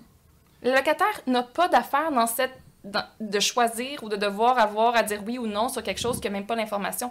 Je sais pas, moi, c'est quoi l'augmentation de ta prime d'assurance? By the way, j'en paye aussi une assurance. Moi, pas été augmentée l'année dernière. Je sais pas c'est quoi les taxes foncières. Je n'ai pas l'information. Je reçois pas cette facture-là. Je sais pas, moi, c'est quoi ton taux d'hypothèque, s'il est variable, s'il est fixe. Je le sais pas. Fait pourquoi tu me demandes à moi de dire si 15 ou 50 c'est raisonnable? Ben, je veux dire, sais, pour les mêmes raisons que si ton auto, tu as des réparations à faire, tu t'en vas au garage, lui, il dit ça va être C'est au 600 dollars, puis lui, ça va être 500 dollars, ben, tu sais, le- tu le- fais ton choix en tant que consommateur. Le oui, mais je peux pas, je peux pas choisir, je peux pas choisir de changer d'appartement comme je change de garage. Ça, c'est vrai. Ça, c'est plus compliqué. Ça, je te l'adhère. Une Mais, fois que je suis dans mon, tu sais, une fois que tu es dans un garage, il te fait une soumission, puis tu as le droit de dire, hey, je vais aller voir ailleurs, merci. exact. Mais quand tu es dans ton logement, tu peux pas juste dire, hey, Ben, merci de m'offrir cette augmentation de loyer, je vais aller voir ailleurs. ben, euh, on est, on- c'est- pas le même besoin. C'est pas le même besoin de base de circuler et d'avoir un toit sur la tête, euh, puis d'être en santé, puis d'être en sécurité. Oui, c'est des besoins primaires là, de, de ma- de la pyramide de Maslow. Je comprends ce que tu. Oui, mais une voiture, tu as le transport en commun. Ma voiture est brisée, je peux avoir des livres. J'ai d'autres options. J'ai pas de logement, j'ai pas trop d'autres options. C'est c'est sûr que c'est C'est un besoin primaire, ça c'est certain. Passe Mais- ta bite dans ton auto. Voilà, van life, van life, guys. van life. Mais reste que si je réitère mon point de la communication, exemple que si tous les locataires, exemple, on va dire le 15 janvier, ils diraient, euh, tu sais quoi, moi le 1er juillet, je, je magasine. Ouais. Tu sais, je, je regarde mes options, tout ça, monsieur, propriétaire, ça peut peut-être valoir la peine que vous affichez le logement, juste pour comme que le logement soit quand même affiché. Puis si, si ça se ferait dans la collaboration, il y aurait pas de, il y aurait beaucoup moins de crise J'ai une question pour toi. Quand tu affiches un logement, ça prend combien de temps avant que tu trouves un locataire? Ben, vu qu'il y a un besoin criant, si tu le veux la semaine même, Fait que Mais- pourquoi j'aurais besoin de te dire six mois d'avance que, je que je veux peut-être déménager? Mais parce Tu que ça, ça veut pas dire que le premier DM qui t'écrit, c'est le, le candidat à qui il faut que tu loues le logement. Mhm. Fait que ça fait que, en sorte, il y a un besoin criant parce qu'il y a plus de demandes pour des logements que. Abordable.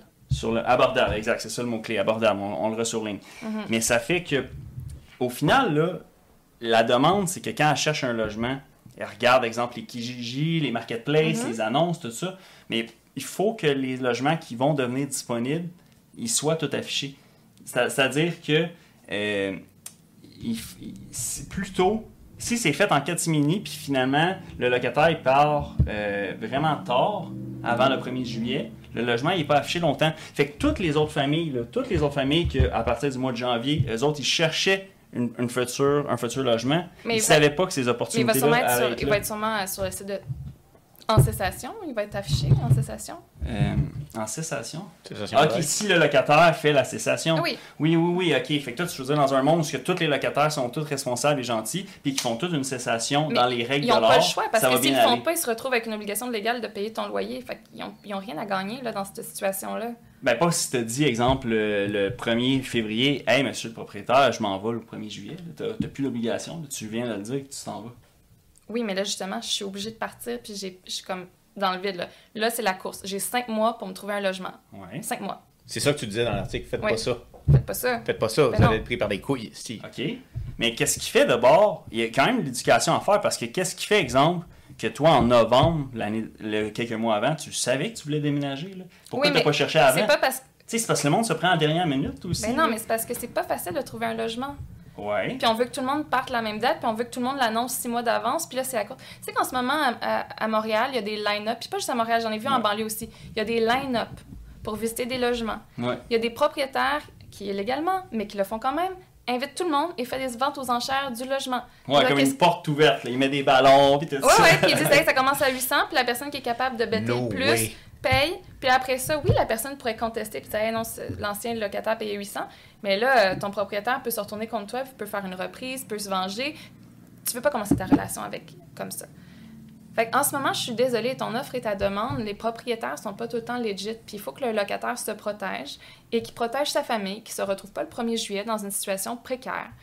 Nous, on donne juste un, un avis de prudence. Mhm. C'est pas contre le propriétaire. Toi, ton intérêt, c'est juste d'avoir ton loyer le 1er juillet. Pourquoi ça te dérange que le, propri- euh, que le locataire prenne le minimum risque? Tant que toi, ton argent, tu le reçois, là. Moi, c'est, ça que je comprends pas. Les propriétaires montent sur leurs grands chevaux parce que les choses se font pas exactement comme ils voudraient. Mais votre, tu sais, c'est un investissement, là. Toi, tu veux juste recevoir ton argent. Puis avoir des, propriétaires, des locataires qui ont de l'allure. Tu sais, je peux-tu essayer au moins juste de, de minimiser mon stress puis mon anxiété puis de, de mettre toutes les chances de mon côté, de pas me retrouver dans une situation délicate, moi et ma famille, le 1er juillet? Ben oui, mais c'est juste que c'est encore ramener ça comme si je trouve que l'autre camp des autres humains, l'autre bord, ils ont pas de stress. eux autres Mais il n'y a pas de camp, là, bro. Il n'y en a pas de camp. Il y a quelqu'un qui a de l'argent puis qui a une hypothèque, il y a quelqu'un qui n'a pas d'argent puis qui n'a pas d'hypothèque. C'est tout. Ben, C'est- simple, simple, simple. Ben oui, c'est ça, Il n'y a juste pas de camp, là. euh, Il n'y a pas de camp, là. Il n'y a pas de camp. Il faut juste que les propriétaires. C'est ça. Puis les locataires aient du respect, de la communication. Puis s'il n'y en a pas, ben, qu'est-ce que vous voulez qu'on fasse? Je veux dire, dans le sens, il y a de la législation, puis il y a la police pour ça si vous n'êtes pas respectueux avec votre Ouais, propriétaire. mais comme ou je disais, la législation, elle fait rien. Fait que, Non, c'est ça, mais c'est pour ça qu'on va se protéger.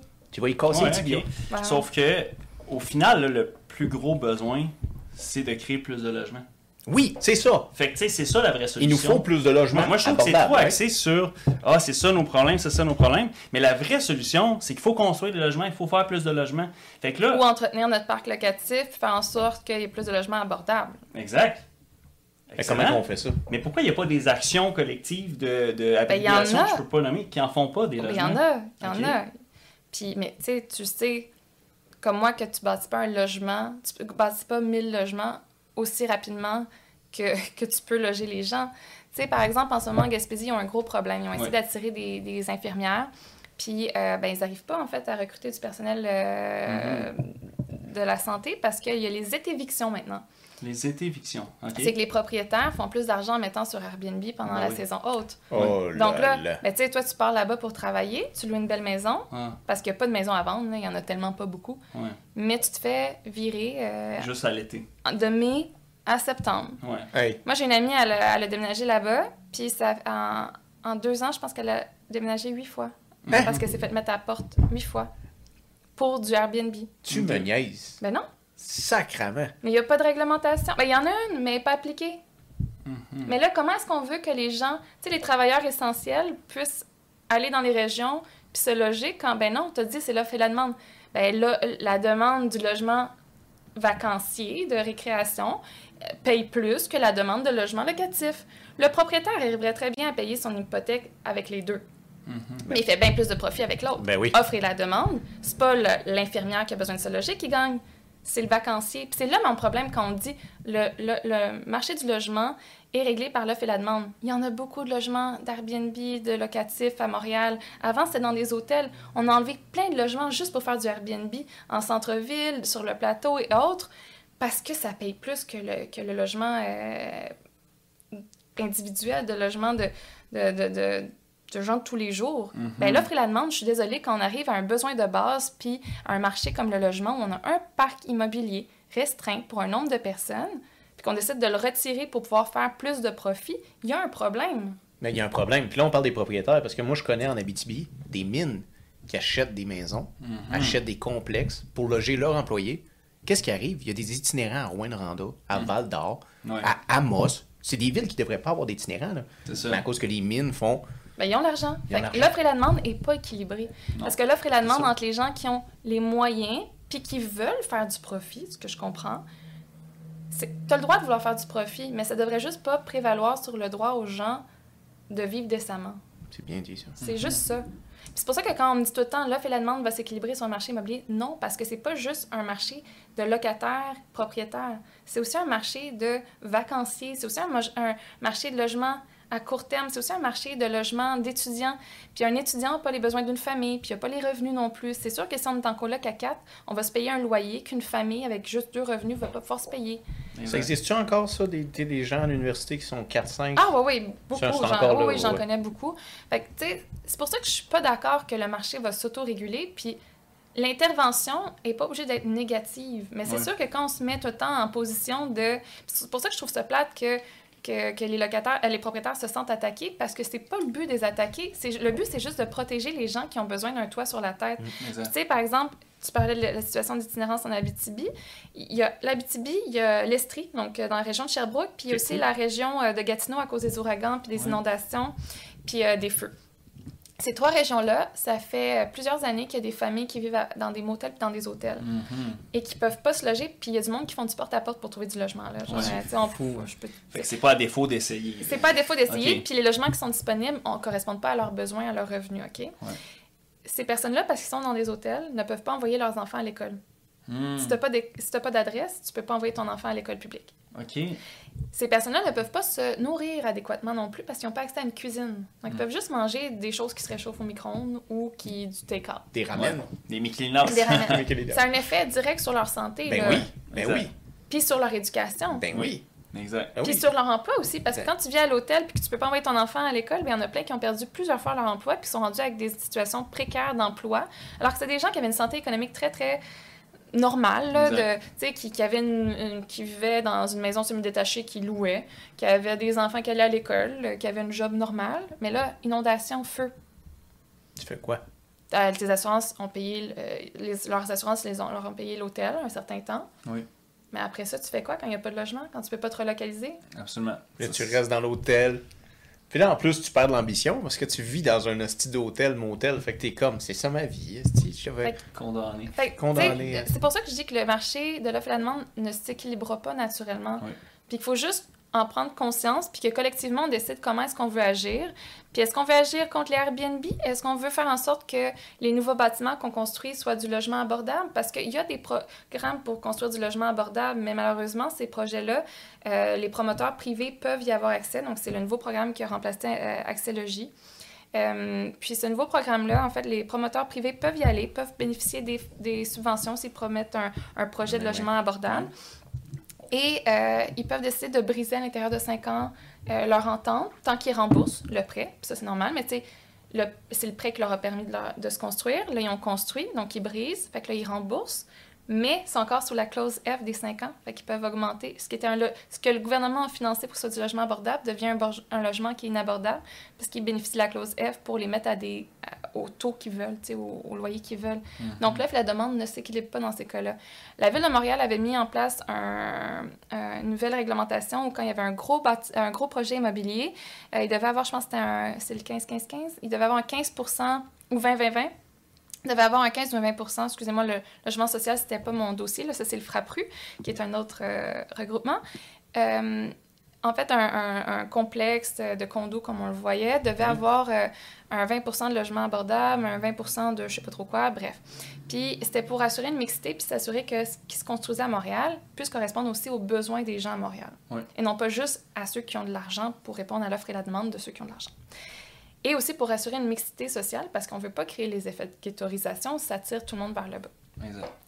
Et, euh, mais il y avait une espèce de petite passe-passe parce qu'ils pouvaient payer une, une espèce de pénalité si jamais ils ne respectaient pas cette obligation-là du vin. Qu'est-ce qu'ils ont fait? Ils ont tous payé la, payé la, pénalité. Ils ont Oh, tous payé le gros ticket. Oui, Ouais. Ben ben on- oui. On préfère payer le gros ticket que de, mettre, que de perdre de l'argent qui, sur le long terme, va nous ramener bien plus que le petit ticket qu'on vient de payer à la Ville de Montréal. ouais. c'est clair que oui. Non, ça, Fait que, tu c'est sais, il y en a eu beaucoup d'initiatives, mais l'offre et la demande ont toujours fait en sorte que les initiatives n'ont pas suivi. Tu sais, si à chaque fois qu'on qu'on construit en Gaspésie, qu'on construit en région, c'est euh, des mines, c'est des, euh, c'est des, des gens qui ont de l'argent pour faire du logement locatif, Ouais. euh, mais locatif de saisonnier, là. Ouais. Puis que les gens qui ont vraiment besoin de se loger pour travailler dans la région ne peuvent pas le faire, Ouais. ben on va où, tu sais? Parce que l'offre et la demande est là. Les gens qui ont de l'argent veulent aller en Gaspésie, veulent aller aux îles de la Madeleine, ils veulent y aller euh, au Saguenay pendant la période de Tadoussac. Mhm. Puis ils vont payer sur une saison l'équivalent d'un loyer sur une année. C'est vrai. Exact. Fait que ton offre ça. demande, à... Non, est- est exact. plus là. Mais tu sais, exemple, euh, il y a plusieurs semaines et peut-être même mois, exemple, je me promenais à Montréal, puis je suis dans le secteur artistique. Puis là, qu'est-ce que je vois pas? À ma droite? Une super belle vieille église, clairement patrimoniale, qui a plus de 100 ans, Mhm. complètement placardée, complètement plein de graffitis partout. Puis qu'on la démolit sûrement pas parce que c'est patrimonial. Mais crime, le terrain est tellement immense qu'on ferait juste mettre ça à terre, là, puis on pourrait faire presque un 100 logis, là, drette là. Mais je Fait sais que- pas, les lieux cultes, c'est bizarre comment que ça fonctionne. Là, Ben, c'est ça l'affaire. c'est Mais il y, en a des projets il y a qui des se solutions, construisent. mais ah, on marche sur des œufs. Ben non, mais c'est qu'on n'a pas non plus, la- en ce moment, là, même si tu me disais, hey, OK, on y va, Marion, là, la Ouais. ville se donne les moyens de construire. Ouais. Tu Vas-y. trouves où ta main-d'œuvre?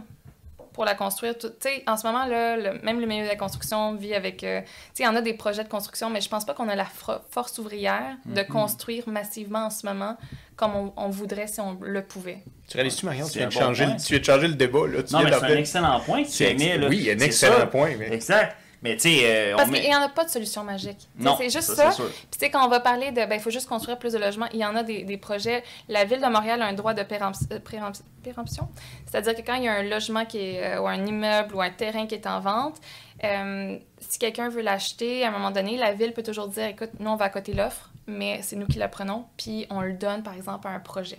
Puis la Ville a fait ça sur Ah ouais? plusieurs euh, lieux, notamment dans mon arrondissement qui est Verdun. Euh, pour construire du logement social. Le logement est en construction, mais c'est un chantier qui se fait pas en un an. Non, des- c'est ça. C'est un gros défi. C'est des gros défis. Puis, tu sais, le gouvernement du Québec avait promis de livrer des milliers d'unités pendant leur premier mandat. Ils n'en ont, pas- ils en ont pas remis 10% Pourquoi? Parce que même si tu as la volonté, les ressources, le temps, la météo nous Ouais. empêchent au Québec de pouvoir construire massivement comme on le voudrait, comme fou, on le pourrait. Exact. Puis là, tous ces logements sociaux-là que tu aimais, ça devient des projets 100% État, 100% gouvernemental? Il n'y a, il y a pas de privé là-dedans? Euh, ben, ça dépend. En fait, c'est souvent des OBNL, donc des organismes à but non lucratif d'habitation, euh, qui, qui ont ces projets-là. Puis, tu sais, c'est- pas gouvernemental dans le sens où, oui, il y a un- le gouvernement donne des, des subventions pour aider, mais c'est euh, c'est sur des fonds privés, mais d'organismes euh, parapublics. Moi, j'ai une question. Euh, T'avais-tu entendu la, la partie où ce que, pendant la pandémie, Mike Ward avait fait 12 mini-maisons pour les itinérants de la ville de Montréal, Ouais. puis Madame Plante les voulait pas? C'est quoi ton opinion là-dessus que même quelqu'un au privé veut aider la cause d'itinérance? Si moi, je m'en vais là-bas, je fais comme, guys, j'ai un camion rempli de sleeping bags, Ouais. venez en chercher toutes. Puis là, la police vient me voir, fait comme, tu peux pas faire ça. C'est ça. C'est quoi ton problème? Exact. Pourquoi j'ai pas le droit de faire ça? C'est c'est difficile la question de l'itinérance parce qu'il y a tellement de causes relatives à l'itinérance. L'itinérance, c'est c'est pas toujours subi. Parfois, c'est un choix. C'est euh, des gens marginalisés. Euh, c'est. euh, je pense qu'il y a des belles choses qui ont été faites pendant la pandémie pour, par exemple, euh, offrir des logements euh, d'urgence où on pouvait y aller avec notre animal. Parce qu'avant, on ne pouvait pas y aller avec son animal. Puis les itinérants ont une relation particulière avec leur animal. Oui. Donc, je pense que ça, c'était des, des belles choses. Euh, mais encore une fois, tu sais, les mini-maisons, c'est temporaire. hein. C'est c'est Ouais. pas... Puis, il y, a- il y a des enjeux de sécurité aussi. Est-ce que... Puis là, je sais pas, j'ai pas bien suivi le dossier, mais, mais tu sais, tu veux pas non plus prendre la responsabilité de te réveiller, il y a pas de chauffage, puis tu as des itinérants qui meurent de froid dans ces mini-maisons-là, ou qu'il y a un feu qui se propage. Tu sais, je pense juste que ça partait d'une super bonne idée. Euh, euh, je pense que la ville de Montréal a eu peur, a été frileuse.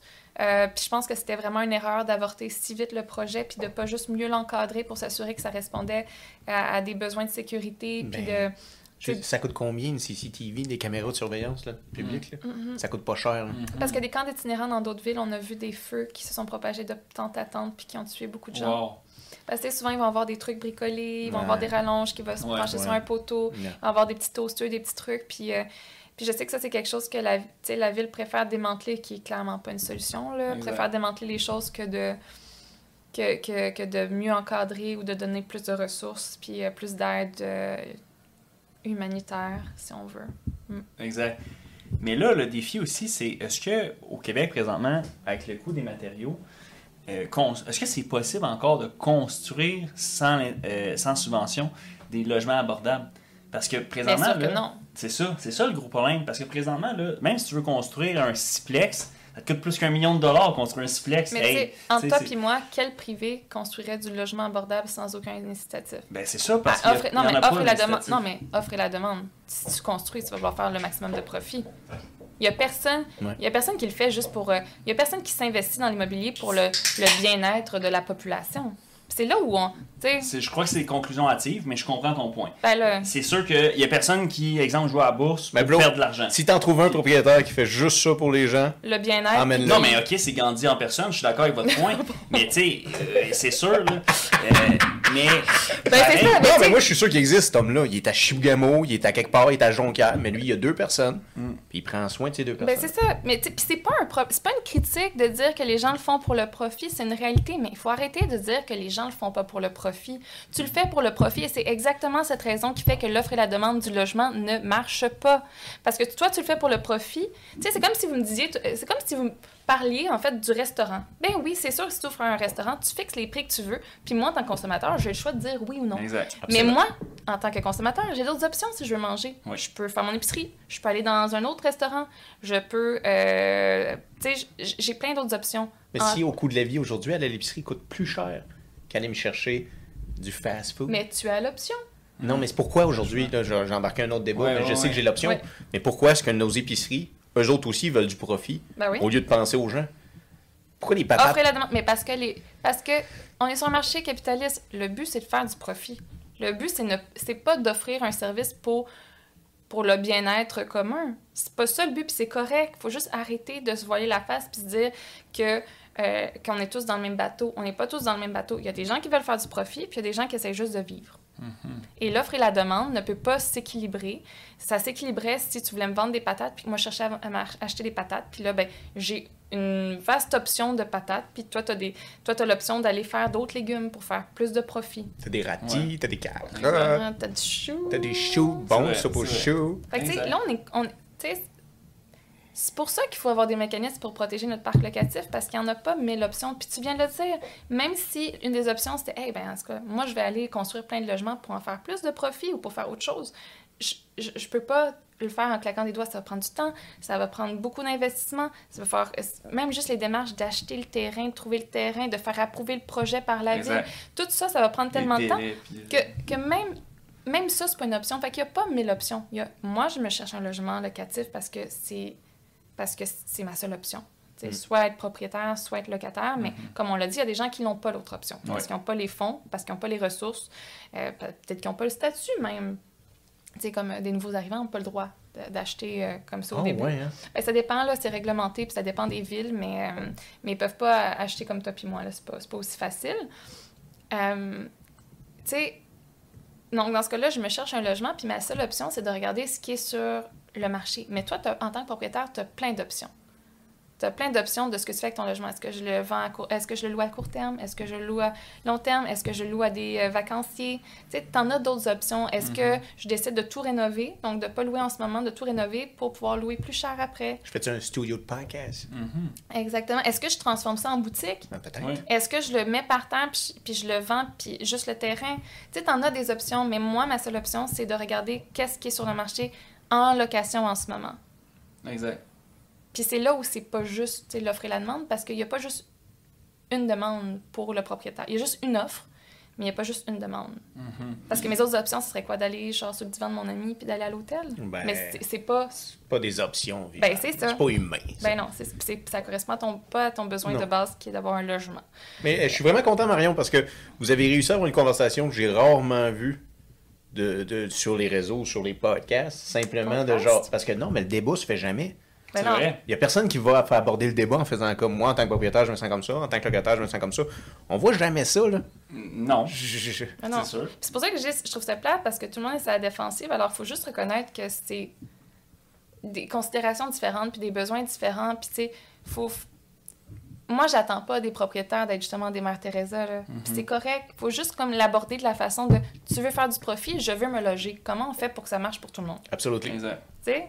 Mais, mais de toujours essayer de mettre en, en- comme dans l'ombre, comme si c'est quelque chose. Puis ça, je pense que c'est très judéo-chrétien, là, de pas vouloir admettre que c'est pour le profit, qu'on est propriétaire. Mais tu sais, je pense que ça fait partie du bobo qui blesse. Mmh. Tu sais, de pas aborder la notion du profit parce que. C'est- J'aime te dire ça comme. euh, Mais c'est un très bon Oui, point. oui. Mais euh, ok, disons que là, on l'admet, parfait, c'est pour le profit. Mais, tu sais, What's Next, ça, ça règle pas le problème pareil.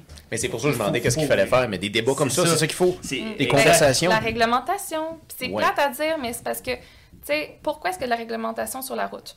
Tu sais, moi, je, reviens de Floride, là. Ouais. Puis en Floride, ils ont plein de réglementations qu'on n'a pas parce que. Puis là, on m'a dit, ah, mais c'est parce qu'ils n'ont pas le, le système de santé publique. Ils ont juste des assurances. Fait que si tu te blesses, c'est à tes propres Ah ouais, c'est la galère. ouais. Mais si tu me blesses, si parce que tu textes à, à, ton volant puis tu me rentres dedans quand je suis en moto puis que je, je meurs ou je deviens paraplégique, qui qui me protège, moi, de toi qui décide d'être incons... inconséquent avec toi-même puis avec euh, ta santé? Ouais. Puis, tu sais, je pense que c'est pour ça qu'on a une réglementation sur la route. On se protège de nous-mêmes parce que c'est sûr que si on se blesse, on crée un coût pour la société, puis on engage nos hôpitaux et autres, mais c'est aussi pour protéger les autres, tu sais. Euh, on a une responsabilité envers les autres qui partagent notre route. Mais je pense que c'est la même chose avec la question du logement. Ouais. Tu sais, moi, c'est ma santé puis ma sécurité parce que si je suis à la rue, ma sécurité est vraiment en danger. Tu sais, être une femme itinérante, c'est pas le fun, là. Mais non. Non. Ta, ta sécurité est quand même très, très à mise à, à multiples dangers de santé et autres violences. Mais, mais tu sais, c'est- pour ça qu'il faut réglementer. Ben, On réglemente quand c'est pour le bien de tous. On, on réglemente quand c'est pour protéger les uns et les autres, et non pas juste quand c'est notre intérêt individuel. Puis je comprends que dans un... Dans, tu veux t'ouvrir un restaurant, ben là, on va pas réglementer. Si tu veux ouvrir ton restaurant, ben les, les, les clients vont choisir si oui ou non c'est bien d'y aller. Par contre, si tu offres un service qui est un bien de base, ben je vois pas pourquoi tu serais pas soumis à une réglementation sur la salubrité puis sur la sécurité puis qu'il y a personne qui me protège que mon balcon me tombe sur la tête. Oui, exact. C'est c'est sûr, je, com- je comprends. C'est effectivement, euh, il y en a là que j'ai des photos en tête de logements que ça fait pas de sens. Là, t'es comme, voyons comment ça c'est encore là. là. Ouais. ok, Hey, parle ouais. pas de chez nous comme ça, toi. Non, C'est quoi ton petit problème? non. Mais le brise-là, c'est sûr qu'il est pas trop conforme, là, mais ben, ça, c'est correct. pas d'inspection. il n'y a non, pas d'inspection. Non, non, là, on est dans les eaux euh, internationales. Voilà. Il y a personne qui peut nous taper ses doigts. Ok, mais là, je veux clore là, un peu ce débat-là. C'est un esti de bon débat. Vous avez bien fait ça. Vous êtes deux champions. Là, je veux savoir on Marion. s'est pas pitché notre canneberge en pleine Non. face. Ben non, mais non. C'est les canneberges. Les canneberges, Mais c'est pas juste bon pour les infections urinaires. C'est bon.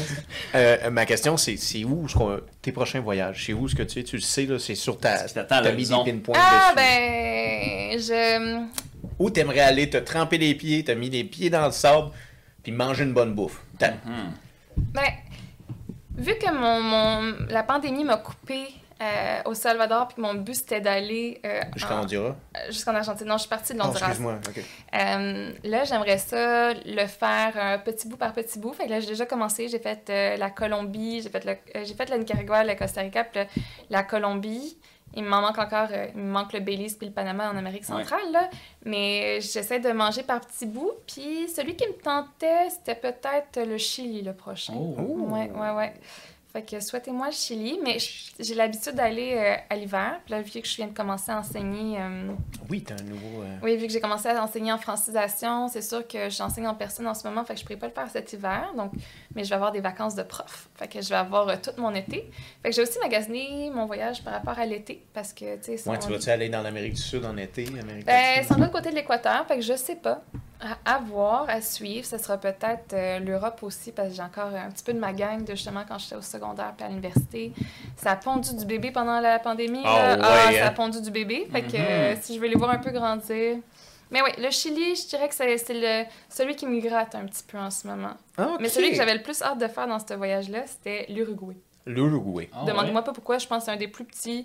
Mais c'est le premier au monde qui a légalisé le cannabis. Cannabis que je ne consomme pas, donc pourquoi? Ouais, c'est ironique. Oui, exactement, mais ça, Ça a vraiment- parle. ça me parle comme pays. Est-ce que c'est là-bas que tu vas l'essayer la première fois ou quoi? Ah, j'ai j'ai essayé, c'est juste pas pour le moi. Ouais, je comprends. Il y a une gang qui la Oscar, Ouais, et elle est juste comme non. Bonne mère, les stars!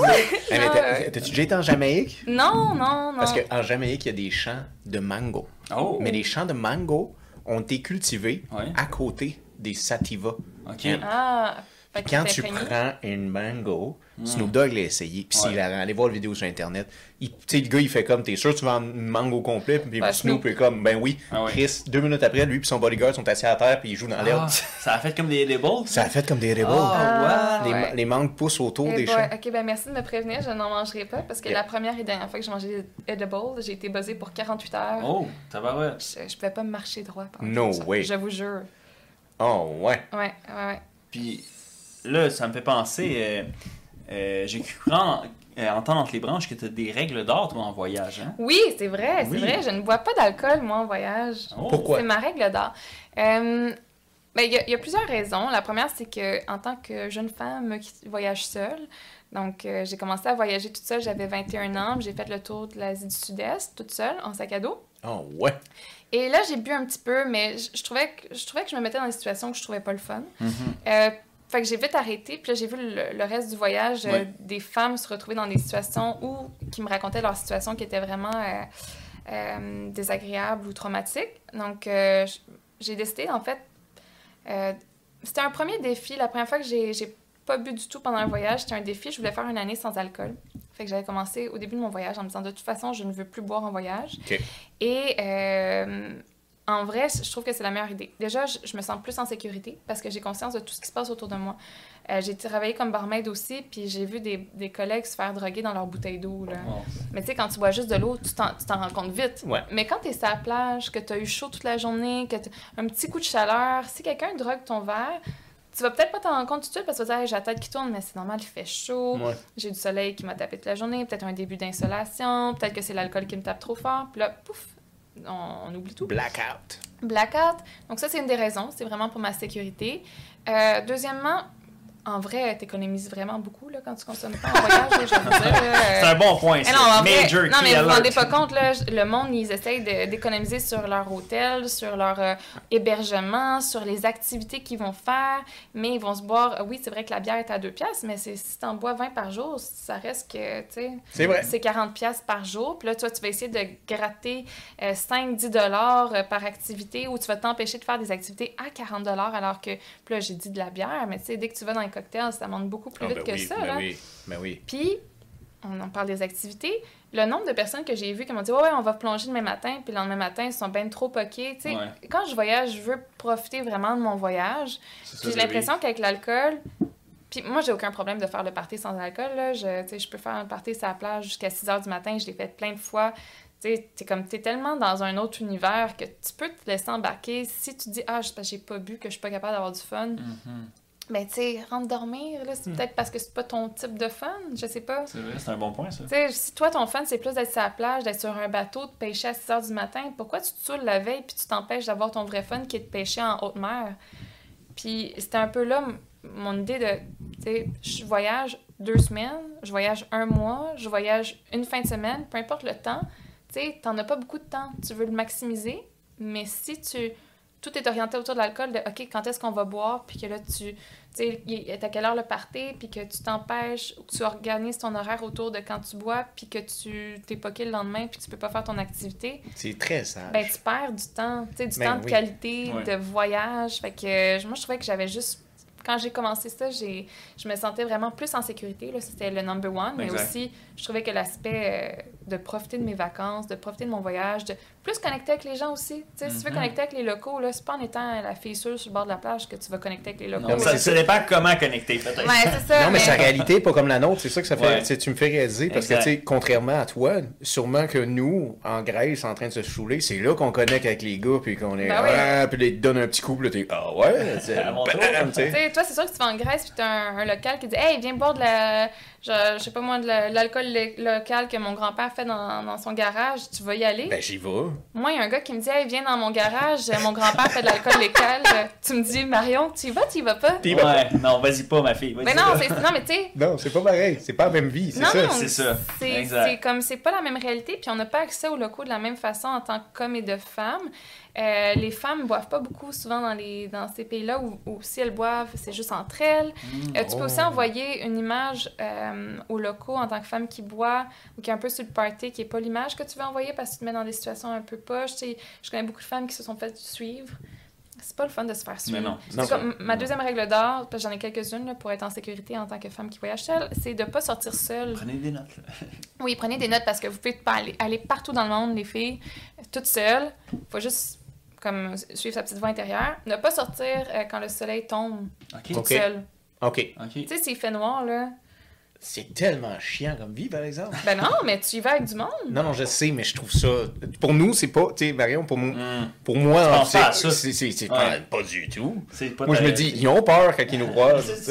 Ben, écoute, je me suis fait attaquer au Guatemala Oh, par- avec une machette euh, deux Tu jours. Tu veux-tu nous compter un peu? Ben, je peux vous la, la raconter. J'ai vraiment eu peur. Je retournais à mon auberge de jeunesse qui était au milieu de la, de la jungle, mais eux, leur jungle, c'est comme des grands champs de maïs. Là. Retrouver son chemin dans un champ de maïs, je vais vous dire, c'est pas forcément pas facile. facile. Puis le sens d'hydratation, c'est pas ma force. Ah, Fait que, Mauvais mix. non, Mauvais fait que mix. bref, je me suis perdue, ce qui faisait que le soleil a commencé à tomber. Et là, je me sentis pas, pas très bien, parce que je savais que ma règle, c'est de pas marcher seule le soir. Mhm. C'était plus vulnérable le soir. Ben oui. Puis il y a moins de monde dans les rues, puis il y a moins de monde. Mais là, dans les champs de maïs, je vous dis que déjà, il y avait pas beaucoup de monde. Hey. là. Fait que, bref, je retrouve la rivière qu'il fallait que je longe. Fait que là, je commence à longer la rivière. Et j'ai entendu quelqu'un courir derrière moi. Fuck. Et je me suis retournée. Et ce que j'ai vu, c'est un gars qui est sauté de main. Hein? Puis pour vrai, là, face d'un animal. Ouais, ouais, ouais, en faisant le bruit. Avec Non. le bruit en plus. Une Avec- machette, là. Avec une machette. Et j'avais déjà mis ma lampe frontale au cas où ça tombait noir. Ouais. Puis il m'a juste pogné par la tête de même, puis il m'a arraché ma lampe frontale, puis il m'a plaqué au sol. Puis moi, je porte des lunettes. euh, puis là, je portais mes lunettes. Puis mes lunettes sont tombées. Fait que là, je voyais plus grand-chose. Et j'ai un truc dans la vie. c'est que J'ai toujours un faux portefeuille sur moi. Oh, Ah. Avec des cartes puis quelques billets. Règle Wow. numéro 3. très Règle bon ça, trois. ton truc. Quand tu te promènes, puis même, euh, tu sais, un pickpocket, il va pas chercher ton deuxième portefeuille, Non, on s'entend. Puis moindrement que ta vieille carte Costco, ta vieille carte d'assurance maladie, tu sais, ben, ça a l'air d'un vrai portefeuille. legit, ben, c'est vraiment Oh, legit, ouais. là. Ta carte de crédit périmée, ça va prendre du temps avant qu'ils se rendent Non. compte Il que y a le cap trois fonctionne CA pas, là. Ben oui, mes vieilles cartes CA, tout ça sont dans mon faux portefeuille. là. C'est Ben, ben oui. bon. Hey, Puis j'ai tout le temps quelques billets parce que comme ça, ils te demandent donne-moi ce qu'il y a Ouais. dans ton portefeuille. C'est pas comme Prends si tu n'avais pas d'argent. Ben oui, Ouais, prends tu tout. donnes le portefeuille. Oh, oui, puis tu sais, tu veux juste avoir le plus de petites coupures possible. Exact. Tu peux avoir des petits 1$ américains parce que ça fait tout le temps fancy, puis Ben genre oui. des, des billets de la monnaie locale. Wow. Fait que bref, je cherchais, mais comme j'avais pas mes lunettes, que je tremblais, je, je te revenais de la banque en plus. Fait que T'as j'ai pris mon vrai portefeuille, Oh non. puis j'ai donné. Non. Mais là, vous allez rire. OK. Ben déjà, moi, mon, mon réflexe sur le coup, là, là, je suis plaquée au sol. J'ai ce gars-là qui vient de me sauter dessus, qui est en bobette. Ah. Qui est en bobette. Il prenait son bain. Faisais- passé, il se lavait. J'ai pensé, ça y est, Ça c'est y mon est. tour. Ouais, Ah ouais. Ah oui, ben j'en ai tellement entendu, Ah des ouais, histoires de viol en voyage, j'ai tellement entendu que je, bon, c'était à mon tour. Tu dit, sais. ça y est, Ben ouais, ça y est, je passe au bat, là. J'espère juste que je vais en sortir vivante vu qu'il y a une machette. Je ouais. veux pas laisser. Tu sais, j'étais à côté d'une rivière, là, c'est facile de me pousser en bas de la rivière Ouais. aussi, là. Absolument. Pour se débarrasser du corps, fait que. Fait que là, mon système nerveux, c'était comme. euh, J'étais en mode survie. Et là, j'ai Marion pleure. Là, Marion, là, c'est le temps, là, t'as pas envie de pleurer, mais je te jure, ma fille, tu veux pleurer en ce moment. Fait que là, j'ai ouais, j'ai sorti mes talents d'actrice que je pense pas être si bon, mais j'ai commencé à pleurer. Il y a aucun gars qui aime ça voir une fille pleurer, là. C'est pas le fun, là. Fait Ouais. que, tu sais, c'est comme. C'est vrai! Hey, c'est bon, ça! Swipe là, finalement. Non, ça donne pas le goût. Ah, Ah, je- je- Ça pince la machette. c'est ça. Fait que bref, mais ce gars-là, il voulait pas me violer finalement. Je comprends juste qu'il veut mon argent. Puis, Il veut du cash. Puis le gars, il parle pas espagnol. Parce que moi, je me sais en espagnol, je me sais en anglais, je me sais en français rendu là, je me sais en italien, parce que je suis pas pire en italien. Il y a rien qui passe. C'était un, un- c'était un local maya. Donc euh, vraiment, on était dans Ouais. une petite terre. Puis ils parlent juste leur langue locale qui est le maya. Puis il me dit des choses que je peux vraiment pas comprendre, mais avec ses mouvements impatients. Puis il a pogné mon cellulaire, parce que moi, je cherchais ma map sur mon cellulaire. là. Chose que tu devrais jamais faire montrer ton cellulaire en rue parce que c'est tellement facile à arracher. Mais là, j'étais dans un champ. Fait que je Ouais. l'ai sorti puis j'essaie de voir est où la rivière puis de, le- de la suivre. Euh, puis il avait pris ma- mon cellulaire puis l'a mis dans sa bobette en arrière, ce qui Ah. était pas très hygiénique. C'est dans- Mais, euh, fait que là, il me demande de donner les affaires. Fait que là, je donne mon portefeuille. Puis là, il y a ma lampe frontale dans sa main, il y a mon cell là, puis là, il prend mon portefeuille. Puis là, il veut que je parte. Oh, il veut que tu t'en ailles. Ah, il est tanné de me voir pleurer, là, il veut que je parte. Là. Ouais. Il est vraiment tanné de moi. Mais, puis tu sais, ça m'a pris du temps avant de trouver mon bon portefeuille, vu que je cherchais le faux, mais que Ouais. je cherchais, je checkais trop. Fait que, euh, puis tu sais, normalement, je l'ai pas, mon vrai portefeuille sur moi, c'est vraiment parce que je revenais de la banque. Normalement, j'étais sur moi, comme caché dans mes vêtements. Ou, mon truc préféré, les gens, là, quand je voyage, c'est Il suffit. j'ouvre la palette ici, Oh. puis je glisse des billets ou des cartes. Pas vrai. Il y a qui dans un dortoir qui va, ou dans Ben un non. hôtel qui va voler ton espadrille? Personne. Un feet fetish. Ben, c'est ça. Fait que, tu sais, normalement, c'est un endroit où. Crime. Ouais, c'est bon, c'est bon truc. Où je cache mes affaires. encore. Mais, euh, puis, volez pas vos amis, en tout cas, volez pas les chaussures si jamais vous allez dans ces hôtels-là, s'il vous plaît. Mm. C'est un truc que je vous donne pour vous aider, pas pour être méchant. Soyez pas méchants. Soyez pas méchant. Sinon, on vous envoie au milieu de l'Atlantique sur un, un iceberg la prochaine fois que vous passez sur le brise-glace. Absolument. Hey, wow. Mais euh, bref, fait que moi je veux pas moi là je suis perdue. là. Il y a mon téléphone, je sais plus où je suis, je suis désorientée. Je finis par trouver mes lunettes, mettre mes lunettes, puis là je veux pas passer. Puis je... je suis par là, je suis par là. je- je- Bon, je moi, peux je pas communiquer avec lui Ouais, là. c'est genre si tu me dis pas je vais où moi Ouais, je j'ai aucune pas. idée. Je te Ah, suis. Non, moi je sais que ce gars-là vient de m'attaquer. Je sais pas combien d'autres gars il y a dans la jungle. Lui il veut pas me violer, puis il veut pas me tuer. Je suis chanceuse. Exact. Ouais. Moi c'est hors de question que je m'en vais dans la mauvaise direction pour tomber sur un plus méchant que lui. Oui, oui, oui, oui, oui, oui. Tu comprends? troupe. Moi, je suis là, là, Oh, hey, oui. toi, je sais à quoi m'attendre avec toi. Ouais. Ça va encore.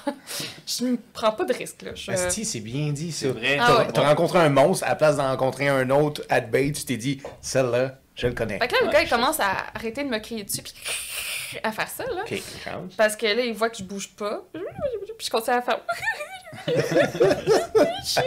parce que j'ai vraiment pas envie de pleurer. là. J'ai autant envie de pleurer qu'en ce moment parce que mon cerveau est tellement froid en mode Mm. pense vite que Ouais. je suis comme j'ai pas de larmes là, qui Ouais. coulent. là. Je fais juste me forcer. là. Et il finit par, euh, par m'ordonner ma lampe frontale, mon portefeuille mais sans l'argent. Ouais. Absolument. Et heureusement parce que j'avais une carte d'identité dedans. Et m'ordonner euh, mon sel. Ah. Puis à me donner la direction. Il était tellement plus capable là, qu'il était genre. Il a baissé deux bras, puis genre. Ah ouais. Je je veux hôtel? Puis je disais, je disais le nom d'hôtel, genre tout le temps, tout le temps, genre c'est là, c'est là. Puis il était genre. Vas-y, vas-y, vas-y. Wow. Puis là, juste se débarrasser de moi, il était plus capable. Hein? C'est malade. Fait que je suis retournée avec euh, mon portefeuille. Ma... ma carte de crédit est tombée dans l'herbe. Fait que ça, c'était le côté un peu plate. Mais, euh, tu sais, j'avais ma carte d'identité, j'avais... euh, J'avais mon cellulaire, puis j'avais ma lampe frontale, puis j'avais mon sac, puis mes lunettes, tu sais. C'était juste de l'argent au final. là. Fait Ouais, que ça, c'est ça. ça, ça va. Mais, Mais mais- t'as eu peur. Ah, j'ai eu la chienne. Tu l'as pas que t'as eu plus peur? Ah oui, maintenant, je- même, euh, même quand je marche chez nous euh, puis que j'entends quelqu'un courir de- derrière moi là, de jour, de nuit, j'ai vraiment... le- Non, mais j'ai le- un petit... euh, j'ai oui? comme le petit Ah. cœur qui, qui Ouais. serre là, tout Ouais. le temps. Le saut de C'est-. Faut pas, faut pas me surprendre par derrière les amis, euh, ça me fait vraiment très très Ah, peur. messieurs, vous avez compris. Voilà, mais... Tommy, reste caché. Reste Tommy, caché. reste sous moi. Reste dans le garde-robe, Tommy. on le sait, on le sait tous. Ah, ok, quand même. Fait que mais- oui, c'est la fois où j'ai le... Ouais. C'est une des fois où j'ai le plus peur. Oh. Ouais, ouais. Ok, t'as- t'en as des- d'autres épicés, là. Ben, tu sais, forcément, tu te retrouves des fois dans des coins, dans des endroits pas le fun. Je- Tu sais, une fois, je suis sortie avec des gars, puis les gars ont décidé d'acheter de la poudre, puis Mm. en Colombie, puis on s'est fait suivre par le pas bon groupe, puis ils se sont un peu embrouillés avec les gars parce que c'était pas le prix qu'ils avaient dit, mais là, on est rendu dans un petit coin isolé. Aïe. Tu sais, moi, je suis toute seule avec quatre gars, mais ils sont quand même huit locaux. Ouais.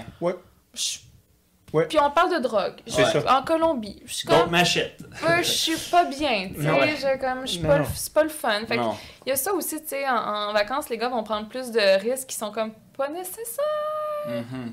Des mauvais risques non calculés. Oui, Ouais. oui, exactement. Tu sais, C'est lui, il était, Hey, Colombie de la poudre, ben oui, ça fait du sens. Facile. Je vais aller au dépanneur. Ben, c'est ça, il a demandé à, à quelqu'un random dans la rue, puis ben, c'était la mauvaise personne. Aïe, aïe. Ah, ça, c'est fou. Fait que ça veut dire que, est-ce que c'est suite à des mauvaises expériences comme ça que t'es rendu plus, non, moi, je continue à être un solo backpacker euh, voyageur? Non, non, ben Non? ça.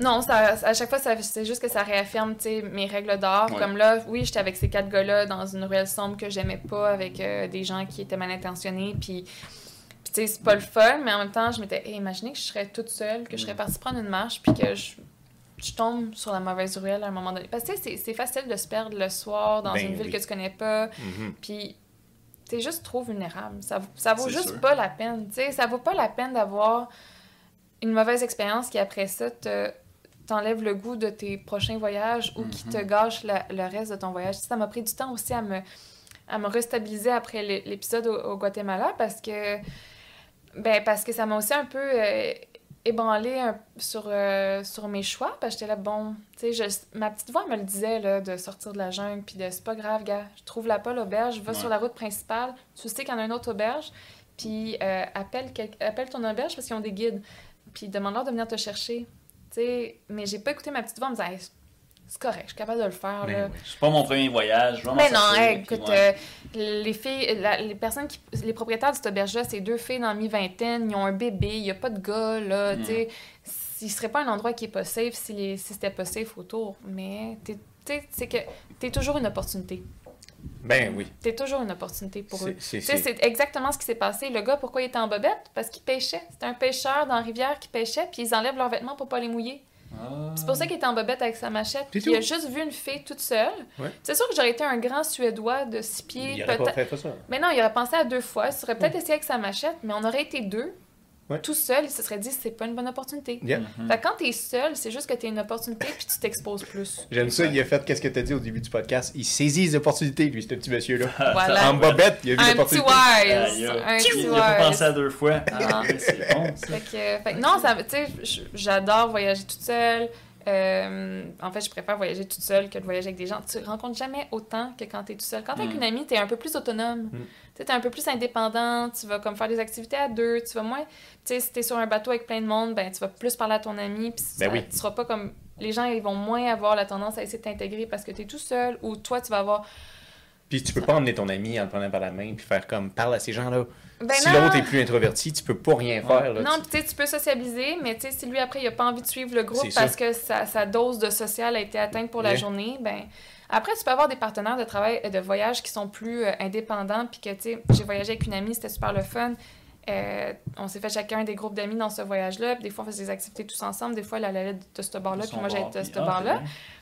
Mais, mais c'est pas tout le monde qui est comme ça. Donc, il faut voyager avec des gens qui. euh, faut s'assurer des, des attentes de tout un chacun, puis du type d'activité que tu veux faire aussi avec tes amis quand tu voyages avec tes amis.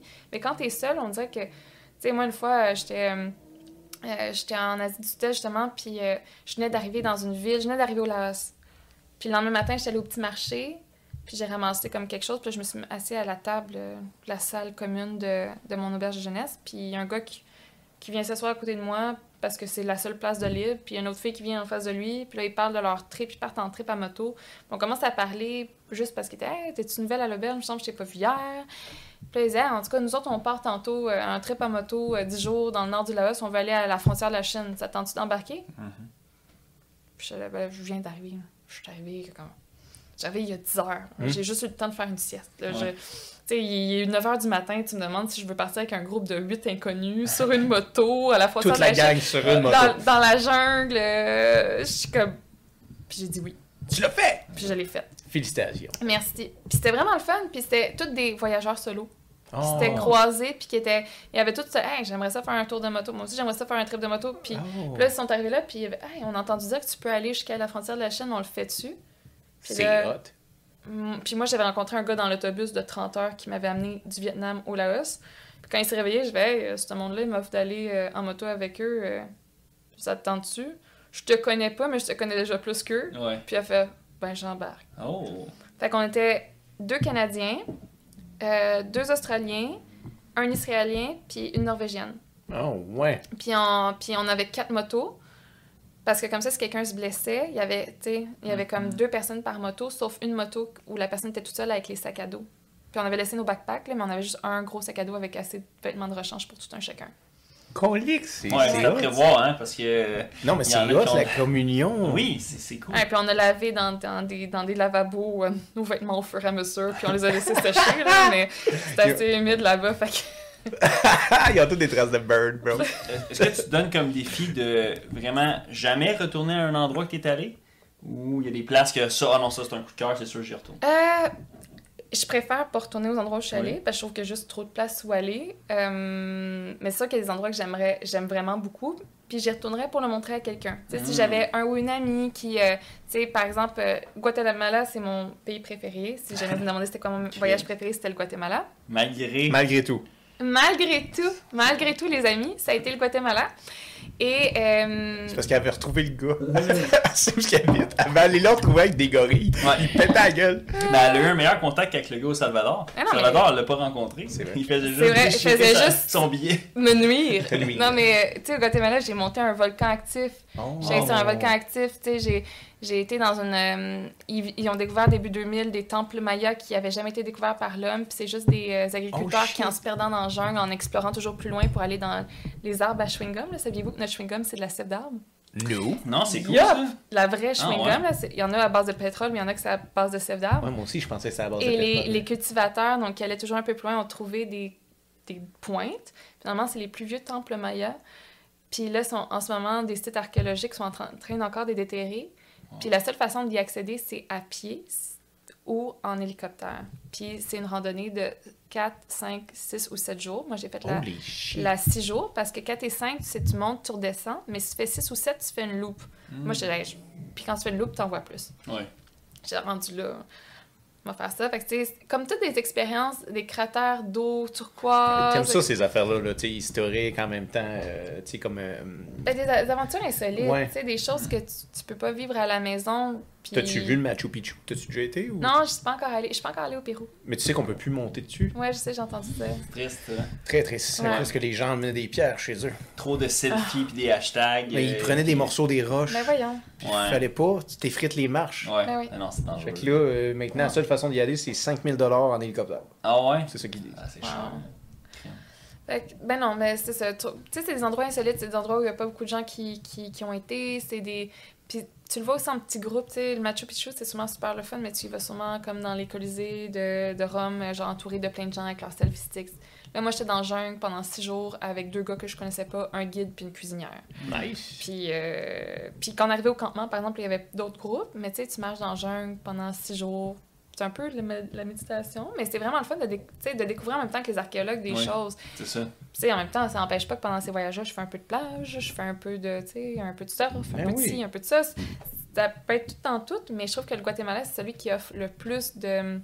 Tu sais, t'as tout. T'as les volcans, t'as la plage, t'as les lacs, t'as euh, les randonnées de plusieurs journées, si tu veux. T'as comme tous les sites, mais dans un tout petit pays. Puis c'est un des pays que je trouvais qui avait le plus gardé sa culture euh, d'origine. Ils s'habillent encore en maya, là.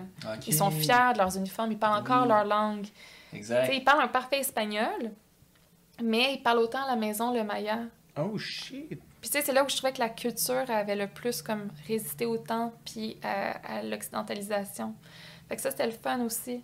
Fait que tu sais, par exemple, euh, j'a- j'aurais une amie qui est pas super à l'aise avec les voyages puis qui me dit Hey, j'aimerais vraiment ça aller en Amérique centrale, viendrais-tu avec moi? Puis là, je serais obligée de refaire. Puis elle me dit J'aimerais un, un pays quand même facile. Puis je me dis Ah ben, tu sais, j'irai au Guatemala. Il y a des choses que j'ai pas faites là-bas, il y a des choses que j'aimerais refaire. Tu sais, monter un volcan actif. Ça doit être malade. C'est fou, là. Ben oui. Je vous montrerai les photos après, mais c'est fou, là. Hey. Tu sais, c'est. Fait, fait qu'il y a des choses comme ça que oui, je referais parce que j'ai envie de le montrer ou le partager avec des gens, parce que c'est le côté un peu qui est triste de voyager seul, c'est de pas partager avec les gens. C'est vrai. C'est pour ça que je te demandais si tu tentais d'être influenceuse pour partager avec des milliers de gens. Faire un tu vlog veux-tu me Veux-tu être mon partenaire d'influenceur? Euh, Ben, je t'ai dit, moi, je le ferais pas tout seul. Faudrait que tu fasses mes hashtags, mes posts. Ben euh, oui, caméraman. Pas de problème. euh, Mais toi, tu t'en vas d'un pays, Guatemala. c'est ça, voilà. Tu veux pas être mon caméraman? euh, T'es malade. on serait faire- les cousins guillemets. Se faire violer avec des gens machettes. Eh ouais, crime. C'est impossible. Non, non, non. Euh, tous- ces messieurs-là seraient après moi quand Oui. même. Non, non. Euh, ben là. Eh Fait oui. que, Tu t'emmènes Puis euh, les madames en plus, après ça, des appels un mois plus tard. Des problèmes, je te le dis, des à problèmes. l'aéroport. Pourquoi vous avez autant de portefeuilles dans vos bagages? Mais il faut portefeuille. Il n'y a pas le choix. non, je mais- prévoyais. Moi, je acheter dis- des pachettes. Ah oui, non, mais c'est ça. Toi, tu pourrais euh, nous négocier des, euh, des chambres gratuites grâce à tes skills. euh. Je pensais que c'était les femmes qui se négociaient ça. Non, non, ben Mais c'est non. ça que tu disais tantôt en début de Mais conversation. non, mes amis que j'ai rencontrés, c'est Ouais. des caméramans. C'est tous euh, des gars? Ben oui. Ah, moi je pensais qu'en début de, de discussion qu'on avait. des hommes. tu- Ok, moi je pensais que c'était des filles, que. Non. C'est ça. Ok, ok, ok. Non, non, c'est c'est des. Ah, ouais. En fait, c'est des gens qui ont des compétences euh, visio, audio, photo, puis qui offrent de soit euh, donner du contenu pour leur site internet, refaire leur page, euh, partager, faire de la promotion, mais en fait, c'est vraiment, tu sais, si par exemple, tu as plein de followers, oui, tu peux dire, hey, gars, moi, je vais te faire une super publication, je vais te faire de la promo, je vais te faire des stories pendant une semaine si tu euh, me donnes deux nuits gratuites. Puis là, je te montre, j'ai comme genre 100 000 abonnés. Mm. Puis là, l'hôtel va faire Ah, ben oui, ça vaut la peine. Fait Exact. que je, je te donne tes deux nuits que tu me demandes.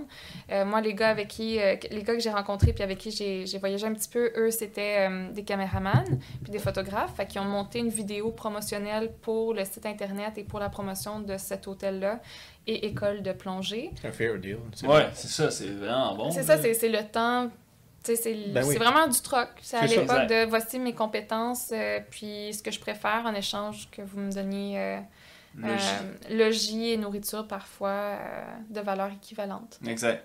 Non, non, c'est c'est une bonne, euh, une bonne stratégie de voyage. Moi, je pense que ça serait un bon duo. Là. Toi, tu négocies, euh, puis moi, je fais des smiles. À la grecque. Moi, au début, j'étais d'accord, mais là, t'as pas l'air du genre de personne qui est capable de garder nos noms de famille privés. Ben oui, mais ça, tu me l'avais pas nommé. Tu m'avais dit de pas nommer la ville. Tu m'avais pas non, dit de mais- nommer les noms de famille, Caroline. En plus, c'est quoi? C'est pas mon nom. Non, c'est ça. T'as juste oui. décidé de planter le mien. Regarde, on va finir ça là. En flamme. On va finir Vous ça. n'allez pas couper ce bout-là? Eh, on coupe rien avec Islas. On coupe rien, mais on coupera pas le vous shot. pouvez me buter. Non, non, vous pouvez pas mute biper. On pourrait te muter. Vous devriez biper. On est vrai, on est transparent comme de la vodka. Non, mais on peut biper mon faux nom de famille. c'est même pas ton nom. C'est une blague. mon nom, c'est Michael Duval. Ouais. Mais oui, je voulais pas donner mon nom de famille, puis je me rendre compte que tu l'as donné tantôt. Ben oui. Ok, fait qu'un score à ça. Ben oui. Ah, barouette, Mario, hein? attends, attends, Oh ouais, c'est un costaud, hein. J'ai eu le poignet pesant. Ouais, attends, euh, ma canneberge? Euh, ben là, ta canneberge. Ah, elle veut d'autres. Ok, tu veux pas un shot dans le fond. Ben, je, le coupe. C'est parce que ça, c'est un 3 Ouais, ok, ça c'est un, c'est un guerrier, là, excuse-moi. Merci, Il va t'en prendre. Ouais, c'est ça, et voilà. Ouais, voilà. Ok, Et voilà. je peux juste me mettre un petit. Mais t'es pas un en voyage, là. fait tu mets un nougat de canneberge dedans. un petit goût ok, quand- ok, ouais, ouais. C'est cool. Ouais, ouais. Je l'ai dit, moi, depuis Barbie, genre, I'm embracing the pink. Yeah. Ah ouais? Genre, guys, laissez-nous en commentaire qu'est-ce que vous pensez du film Barbie, parce qu'elle est arrivée avec ça aujourd'hui en disant je, je commence à rembrasser cette passion pour le rose. Non, mais je me donne le droit d'aimer le rose. J'ai Ouais, jamais mais une passion. t'avais toujours eu le droit, Marion? Ah, c'est bien dit, ça. C'est oui? Ben, non. Ben, Pourquoi? en fait, il y avait un poids et un prix à payer quand t'aimais le rose. Oh! C'était quoi le prix à payer? Hey, le nombre La de- taxe rose? Le nombre de skaters que j'ai vu dans les années 2000 avec des lacets roses, ils n'ont pas payé de prix, eux autres. Non, là, Non, mais en tant que fille, tu sais, si t'habilles tout en rose, t'es... Tu sais, avant, j'étais très, très blonde. Fait que là, Ok. t'es blonde, t'es habillée en rose. Tout de suite, ça va être la Barbie, la personne qui, a- qui, qui est superficielle, qui, qui a- ça, qui c'est a- ce qu'ils pensent eux. Faut Mhm. pas que tu t'arrêtes à ce que les autres ça. pensent. On Oui. s'en fout. Oui et non. Tu sais, dans Ah la non? vie, il faut être conscient quand même. Tu sais, si tu... Dans tes échanges, tu sais, si tu t'habilles d'une certaine façon, tu vas créer une réaction. Oui, ça, je suis Ouais. Ça, totalement tu as le contrôle là-dessus. Oui. Et moi, j'aimais pas la réaction Qui tu recevais. que je recevais quand je m'habillais de la façon dont je voulais. OK. Tu sais, on s'entend que si je mets une mini-jupe et un gros décolleté, c'est mon droit. Oui. Absolument. On s'entend que si je marche sur Sainte-Catherine, je risque d'avoir quelques réactions. Absolument. Après ça, fait que là, moi, je choisis est-ce que je m'habille comme je veux en payant le prix des réactions ou je Mhm. change la façon dont je suis habillée pour me sauver de ces réactions-là? Tu peux, c'est vrai. Et Exactement. donc, c'était ça mon choix. Ouais, Oui. J'avais le droit, Oui. mais j'aimais pas gérer la réaction que ça créait. OK. Alors qu'aujourd'hui, j'ai l'impression que le, le rose est un petit peu moins associé peut-être aux stéréotypes. euh, peut-être qu'avec l'âge aussi, j'ai plus 20 ans, peut-être que dans la trentaine, porter du rose, c'est pas comme quand t'as 18 ans puis t'as deux lulus. C'est exactement Mhm. ça. C'est sûr qu'avec tes jeans baby blue puis euh, tes souliers fat form, là, c'est ça. Te rappelles-tu des baby fat? Oui, Avec- baby fat. Baby fat ça, avec ouais. le chat, là. Ouais, ouais, Taille ouais. basse, Ouais, là. c'est ça, Ah, ah. j'ai sorti ça les boulamites, là, mais pour ceux qui se reconnaissent, là, Oui, pour ceux les qui enfants des années génération. 90, là, tu sais, la, la meilleure cuvée.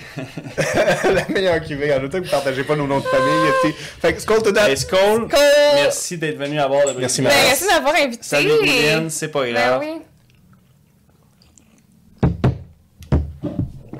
Ah, que c'est bon des petits squelettes dans le placard. Bien heureux d'avoir partagé ça Ben, avec fait un petit squelette locataire, petit squelette propriétaire, petit squelette qui s'en calisse. Ah! Voilà. Tout le monde- Squelette euh, résident du bateau. Ben oui, euh, si sur le brise-glace, on le quitte jamais. C'est très rare qu'on est posté ailleurs. Mais vous allez nous voir parfois ailleurs, mais c'est rare, c'est dans les rares. Ouais. On va Et sur ce beau euh, Shooter. shooter. euh, Communion. communion. De tous les, tous, tous Mais, les euh, partis. parlant de communion, j'ai une petite idée. Si on prend. ça, ça fait genre quatre fois qu'on veut le couper. Non, mais c'est vrai, là. Faisons ça là, pour régler le problème de la du Mon, logement. mon bladder est 1000! comme ça. Ok, ben, oubliez ça. Bon, regarde- on le garde pour une prochaine Non, non, fois. vas-y, vas-y. Vas-y, ok. vas-y, vas-y. Non, mais moi j'allais dire, regarde, on va régler la crise du logement. Il nous faut 1000 moussaillons. On met tout 1000 dollars chaque, puis on construit un immeuble à 1 million de dollars. Et voilà, on vient d'emmener des logements. C'est cool. Fait que euh, on est trois. On a Tommy qui embarquerait avec nous, ça fait 4. Puis le capitaine, d'après moi, Ouais, il s'y là- mettrait. Fait que ça fait 5. Fait que là, on- il nous manque 995 autres personnes. Fait que On vous vous attend, savez, la gang. Tu es Brise-Glace. Voilà. Je suis Brise-Glace. Nous sommes Brise-Glace. Il nous faut 995 autres moussaillons, puis on va contribuer à la aider, combattre la crise du logement. Merci, guys. Merci. Merci. Ciao, ciao. Amen.